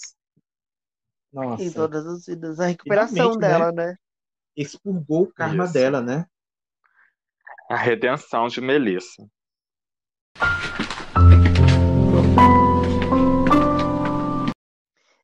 Eu queria fazer só um ponto, que eu acho que só para falar brevemente, sobre a trilha sonora de Além do Tempo. Ai, Porque a precisamos. trilha, a trilha Precisamos. sonora tem dois pontos, um positivo e um negativo. O primeiro é o, a questão da trilha que foi lançada, né? Além do Tempo tem um, um, um CD de trilha sonora. Gente, para mim aquele CD é assim, é um monte de música que a Globo tá, tava perdendo o direito de direito que ela comprou e juntou, porque é um monte de música de outras trilhas, né? Uma trilha muito mal distribuída. É, tem muita música repeteco de outras novelas, né? A O melhor nacional tema de novelas. o melhor nacional de novelas. Palavras ao Vento, tema de abertura clássica de Da Cor do Pecado, né? E, Gente, pra vocês verem, esse- gente, tem a música de Da Cor do Pecado, música de Cama de Gato, música de O Clone, música de Porto dos Milagres, de Sangue Bom, Escravizaura da Record, que era sinônimos. Música de. Belíssima, música de Beleza Pura, de A Vida da Gente, até Devolva-me da Dena Cantonilto teve. Pois é. Não, Aí tudo, você pensa, tudo repeteco. Pelo menos Sinônimos era outra versão, era só o Zé Ramalho cantando. era só o Zé Ramalho, que tocava assim, ícone da primeira fase. O amor é feito de paixões e quando perde a razão, não sabe machucar. Quem ama nunca sente medo de contar o seu segredo. Sinônimo de amor é amar. Aí você pensa, a trilha era toda ruim? Não, porque a trilha instrumental de Além do Tempo é belíssima. Eu ouso dizer que é uma das trilhas instrumentais mais bonitas que a Globo já produziu para uma novela. Se eu não me engano, posso estar falando errado, mas eu acredito que seja, é do Rodolfo, deixa eu confirmar o nome dele. Gente, é- é- eu fico incomodado que essa trilha é tão bonita que ela não foi lançada. A Não foi trilha- a lançada, trilha- é uma tristeza. então, é- ela é do Rodolfo Rebuzzi, que também assinou a trilha de Espelho da Vida, instrumental. E é uma trilha muito, muito bonita mesmo, de Além do Tempo. Tanto que tem a, a cena do não casamento do Felipe da primeira fase, que é ele fugindo com a Lívia. Tem uma cena só dessa cena, tem uma música só dessa cena, perdão. Então é uma trilha extremamente bonita, bem produzida, que a Globo deixou assim, guardou. Deixou no churrasco com as filhas da Bombom. Tá lá até hoje. Então, E é uma pena, né? fase foram pontuadas mais músicas internacionais que não foram lançadas Sim. no segundo CD. Uma pena também. É, que essas músicas também eram, foram, acabaram sendo a maioria exclusivas da novela, né? Então, É. assim, a, a, a Globo lançou um CD de primeira fase, toda remendo de música, e, e as músicas próprias da novela ela não lançou. É uma pena, eu acho que foi um desleixo muito grande da Globo com Além do Tempo, assim, nesse sentido. Além do Tempo, fez tanto sucesso na época, né? O primeiro capítulo registrou 21 pontos de média, com picos de 23, foi o maior índice desde Joia Rara. No segundo capítulo, a trama bateu recorde, com 22,6, e inclusive teve mais audiência no dia do que o Jornal Nacional, e no dia 22 de julho, além do tempo, acabou batendo o recorde absoluto, foi 24 pontos, batendo dois novelões do horário, do horário não, da, da grade, né, que eram Babilônia e I Love Paraisópolis. Sucesso, sucesso. Pois é. Olha como são os tempos, né? 21 pontos é um grande sucesso. Quem diria? Quem diria? o final da primeira fase, em 21 de outubro, registrou 22,4 em São Paulo e 28 no Rio de Janeiro. Foi a novela mais vista do dia, batendo a regra do jogo, né, que tinha substituído Babilônia, e a Love Paraisópolis. E na média geral, é, a trama registrou 20 pontos de média, é, batendo quatro no, as quatro novelas anteriores, né, Sete Vidas, é Boogie Meu Pedacinho do Chão e Joia Rara. Ou seja, foi um sucesso e, como, como eu falei, bateu até Babilônia. E coitado do Gilberto Braga, né? Fazer o quê, né? Acontece. É, ele podia ter falado, né? Eu não aguento mais perder pelo espiritismo. Eu ia rir. Eu não sei fazer essas coisas. Eu não sei fazer. Eu não sei fazer jamanta. O Paulista só gosta de jamanta. Eu não sei fazer isso. Gente, isso é maravilhoso. Gente, essa entrevista é maravilhosa. Um dia eu vou fazer, eu vou fazer um programa só com essa entrevista. A ele, ele dizia que era uma humilhação perder para Love Paraisópolis. Mas perdeu para duas novelas. Para das seis e das sete. Perdeu, perdeu assim, na verdade, ele, ele perdeu, sei lá, para três novelas, perdeu para além do tempo da primeira e da segunda fase também. Será que perdeu para Malhação também? Será que perdeu para Malhação também? Eu acho que sim, que no, no segundo, no primeiro capítulo da segunda fase, a novela também foi super bem, assim, né? Todo mundo tava querendo ver a mudança de fase. Então, enfim, sucesso, né? É, acho que a gente só pode ressaltar que, infelizmente, a segunda fase não fez tanto sucesso quanto a primeira, né? A queda de audiência que Uhum. impactou na média foi da segunda fase, mas, mas não afetou tanto os números de Além do Tempo, são muito bons, né? Pra São. E uma última curiosidade que o título provisório da novela era Encontro Marcado. Inclusive, eh, já tinha sido apontado eh, algum tempo atrás como título da novela Anjo de Mim, também foi uma novela espírita, que a Elizabeth Jean também colaborou. Só que dessa vez o autor era o Walter Negrão, mas acabou trocando para Além do Tempo, que eu acho mais bonito também. E depois, a- Encontro Marcado virou nome de programa do Gaspareto, né? Tudo a ver. Tudo a ver, gente. Tá tudo ligado, tá tudo escrito, tudo conectado. E para finalizar, qual é a nota que vocês dão para Além do Tempo? Nota geral, de 1 a 10. Rafael, você como convidado, Ah, eu sou primeiro.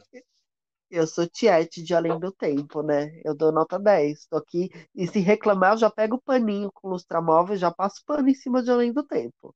Tem problema, mas a gente aqui releva, a gente voa. João, sua nota para Além do Tempo. Ah, eu vou seguir o convidado. Eu acho que mesmo com um certo, não vou dizer deslize, mas uma coisinha que não funcionou na segunda fase, mas a novela ainda acho que cumpre o papel, é uma novela agradável, uma novela bem escrita, tem uma mensagem importante, tem cenas memoráveis, o elenco é muito bom, então eu vou seguir com 10. Jeff, Olha, eu toda toda unanimidade é burra, já dizia Nelson Rodrigues. Eu não vou dar nota 10. Eu Pior vou tá discordar. É, eu vou discordar. É, eu dou nota bem criterioso. 8,5. 8,5. Ah. Jefferson é o jurado técnico. Eu e o João somos os artistas da É. dança dos famosos. Exatamente. Ai, gente, eu vou seguir. Eu também não vou dar 10, não. Eu amo essa novela, mas eu vou dar 9,5, vai. Vou ser bonzinho. Ah, Dá foi 9,5. bem. Foi bem, né? Foi a, a de atriz, média, a atriz querendo fazer a média com a outra atriz no júri do Faustão. Ai, né? Ai! Ai, eu também. Eu já dancei também, eu sei como é difícil, fulana. E 10 pela, empolgação. E eu acho. Ai, gente, e meio- É, então deixa eu justificar meu 8,5. É o seguinte, eu dei 8,5 porque eu acho que em alguns momentos teve certos atores que não respiraram muito bem. Respiração atrapalhou um pouquinho. Meu Deus. Vai ser criterioso assim na baixa da égua, meu Deus Isso é do a céu, cara amor. do júri técnico, né? Da dança do dos famosos, né? Não, porque você foi. Mas eu não vou Mas dar não 10. será que- Porque será que você não algum respirou karma? quando você fez tal Será algum movimento. karma? Ah, gente, Olha, eu acho que você vai, você vai pagar esse karma na próxima vida. Eu tô achando. Não, eu Ai, gostei da gente. novela, eu gostei bastante. Só que 8,5, tá bom. Como nota. Não, ela tem só barriga. É. Eu não Ah, que você vou- foi mal, não. Ela eu vou tem, dar, ela eu tem dei só... 9,5 por um motivo. Essa é minha nota. Acabou. Não tem que justificar. Minha nota é essa. Porque eu quero dar essa nota. Isso. Pronto. A minha opinião é você. É. O que importa é que ela passou de ano. Não Mas posso o que é dizer o mesmo de melhor? outras novelas. O Mas que era enfim. melhor, além do tempo, Babilônia e Olha Paraisópolis. Além do. Ai, além do tempo. E olha que eu gosto de Babilônia. Babilônia 6,5, passou raspando.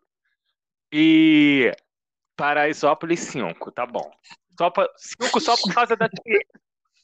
Não, Paraisópolis só. Zorra Total. Nossa. Minha, a única a nota pra ela que eu tenho de repúdio. No final do programa.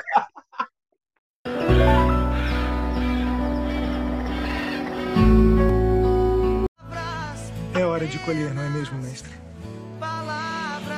e de plantar para o futuro, Ariel. Por isso, fica permitido aos novos tempos dizer: Eu te amo, te amo, te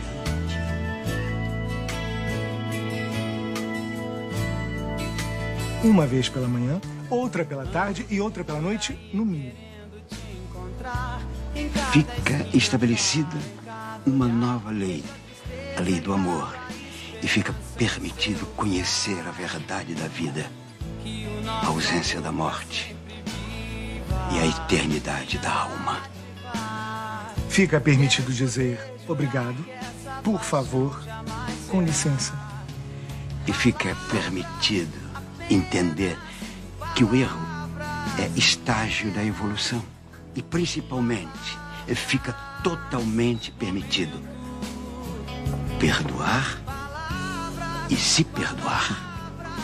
Fica permitido poupar água, compartilhar comida, cuidar dos enfermos, do corpo físico e espiritual. Fica permitida a presença de irmãos iluminados, levando luz e amor nos hospitais, nas escolas e nos centros de recuperação física e espiritual.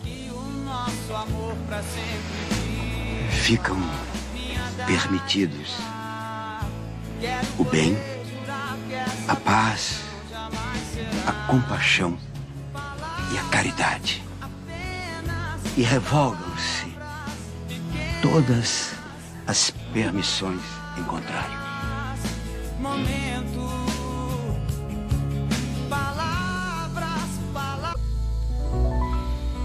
Honre as suas asas, anjo Ariel. Você aprendeu que as penas dos homens é que formam as asas dos anjos. Agora podemos ir. E sempre que precisarem, chamem por nós. Gente, estamos terminando mais um critério de programação. Espero que você tenha gostado, como nós amamos fazer esse episódio, como sempre. É, quero aqui deixar os recadinhos de sempre. Se você quiser entrar em contato com a gente, falar, elogiar, criticar, reclamar de alguma coisa, fique à vontade. Instagram, arroba critério de programação, Twitter, arroba criteriosos e Facebook, página Critério de Programação. Lá no Linktree, também temos um link lá, tem todos os links da gente, então é só clicar que você vai ser direcionado para nosso feed no Spotify, do Google Podcasts, Apple Podcasts e demais agregadores. Então não estamos no Deezer, mas o resto todo a gente está. E quem quiser falar comigo, quiser mandar um recado, só me seguir, arroba Fábio Souza, Fábio com dois Bs, Souza com S. E, além do tempo, um beijo para vocês. Eu espero que você tenha gostado de relembrar essa novela. Eu dei 8,5, mas a novela é muito boa. É...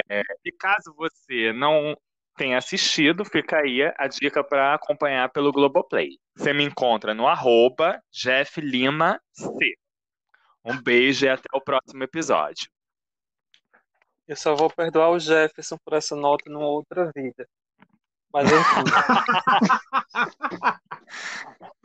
Vocês têm muita É. coisa para resolver da próxima. É, teremos que resolver. Mas retornando para essa vida, vocês podem me encontrar nas redes sociais com arroba o João Bedantas. Um beijo e até o próximo programa. Olha, eu sou o Rafael Revadanga. Eu tô pensando assim, será que nessa temporada do Critérios eu sou convidado, na próxima eu retomo como fixo? Não sei. Vou fazer o Juca de Gente, Oliveira, o Rafael talvez. Revadani fica aqui no corredor, a gente pega ele e traz, dependendo do tema a gente traz. É assim. Tá bem acolhedor, Ele é fica aqui assim. sentado no banquinho esperando. Você, você tem que ver se não tem alguma coisa para resolver com a gente em outra vida. Deve ser Eu por isso também acho problema. que você tá aqui sempre, tem alguma coisa para resolver. É. É algum karma. Eu vou comprar o podcast. Este castelo será meu. O que ele está dizendo? Ai, gente. Como é que as pessoas Bom, podem te achar. Revadan? Como é que as pessoas podem te achar? Podem me achar no Twitter ou no Instagram, arroba Rafael Revadan. Gente, olha os stories do Revadan, vocês olha, olha o Twitter do Revadan, na verdade. Vocês vão se divertir bastante com as pílulas que ele posta lá. Esse podcast que você acabou de ouvir faz parte do movimento LGBT Podcasters, que é uma rede que une programas feitos por pessoas LGBTs e conteúdos direcionados para pessoas LGBTs. Você quer conhecer outros podcasts que também fazem parte da rede? Procure a hashtag LGBT Podcasters, também sigam a arroba no Instagram, LGBT Podcasts, ou então vai para o site www.lgbtpodcasters.com.br. Tem gente muito boa lá, então não perca tempo. Gente, vamos voltar pro tempo? Vamos, Vamos lá. para Campo Belo, Tarrete. Vamos tomar um vinho. Bora, bora É um pisar na vinho. uva. Bela tchau, bela tchau, bela tchau, tchau, tchau. Porque lá que ele vai ouvir o beijou o Felipe. Então vai que eu conheço o. Isso. Então bora pisar na uva. tchau, gente. Tchau, tchau.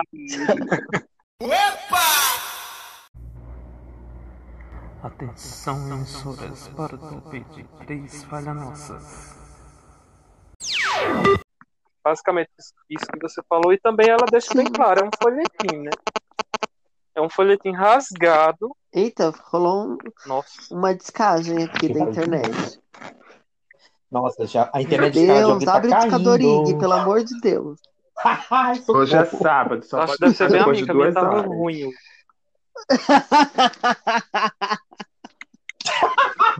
É, Não, tem que ser Ai, né, gente. vai começar. Tá de sacanagem comigo, oi?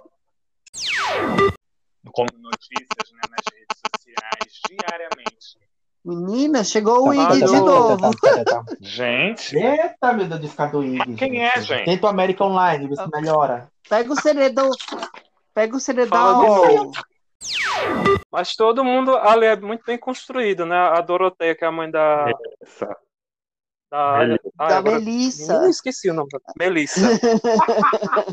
Oxi. Baixou. Calma, ele se perdeu, calma. Peraí. Ele vai se encontrar Leide agora. Silva, ajuda aqui. Lady Silva, foi.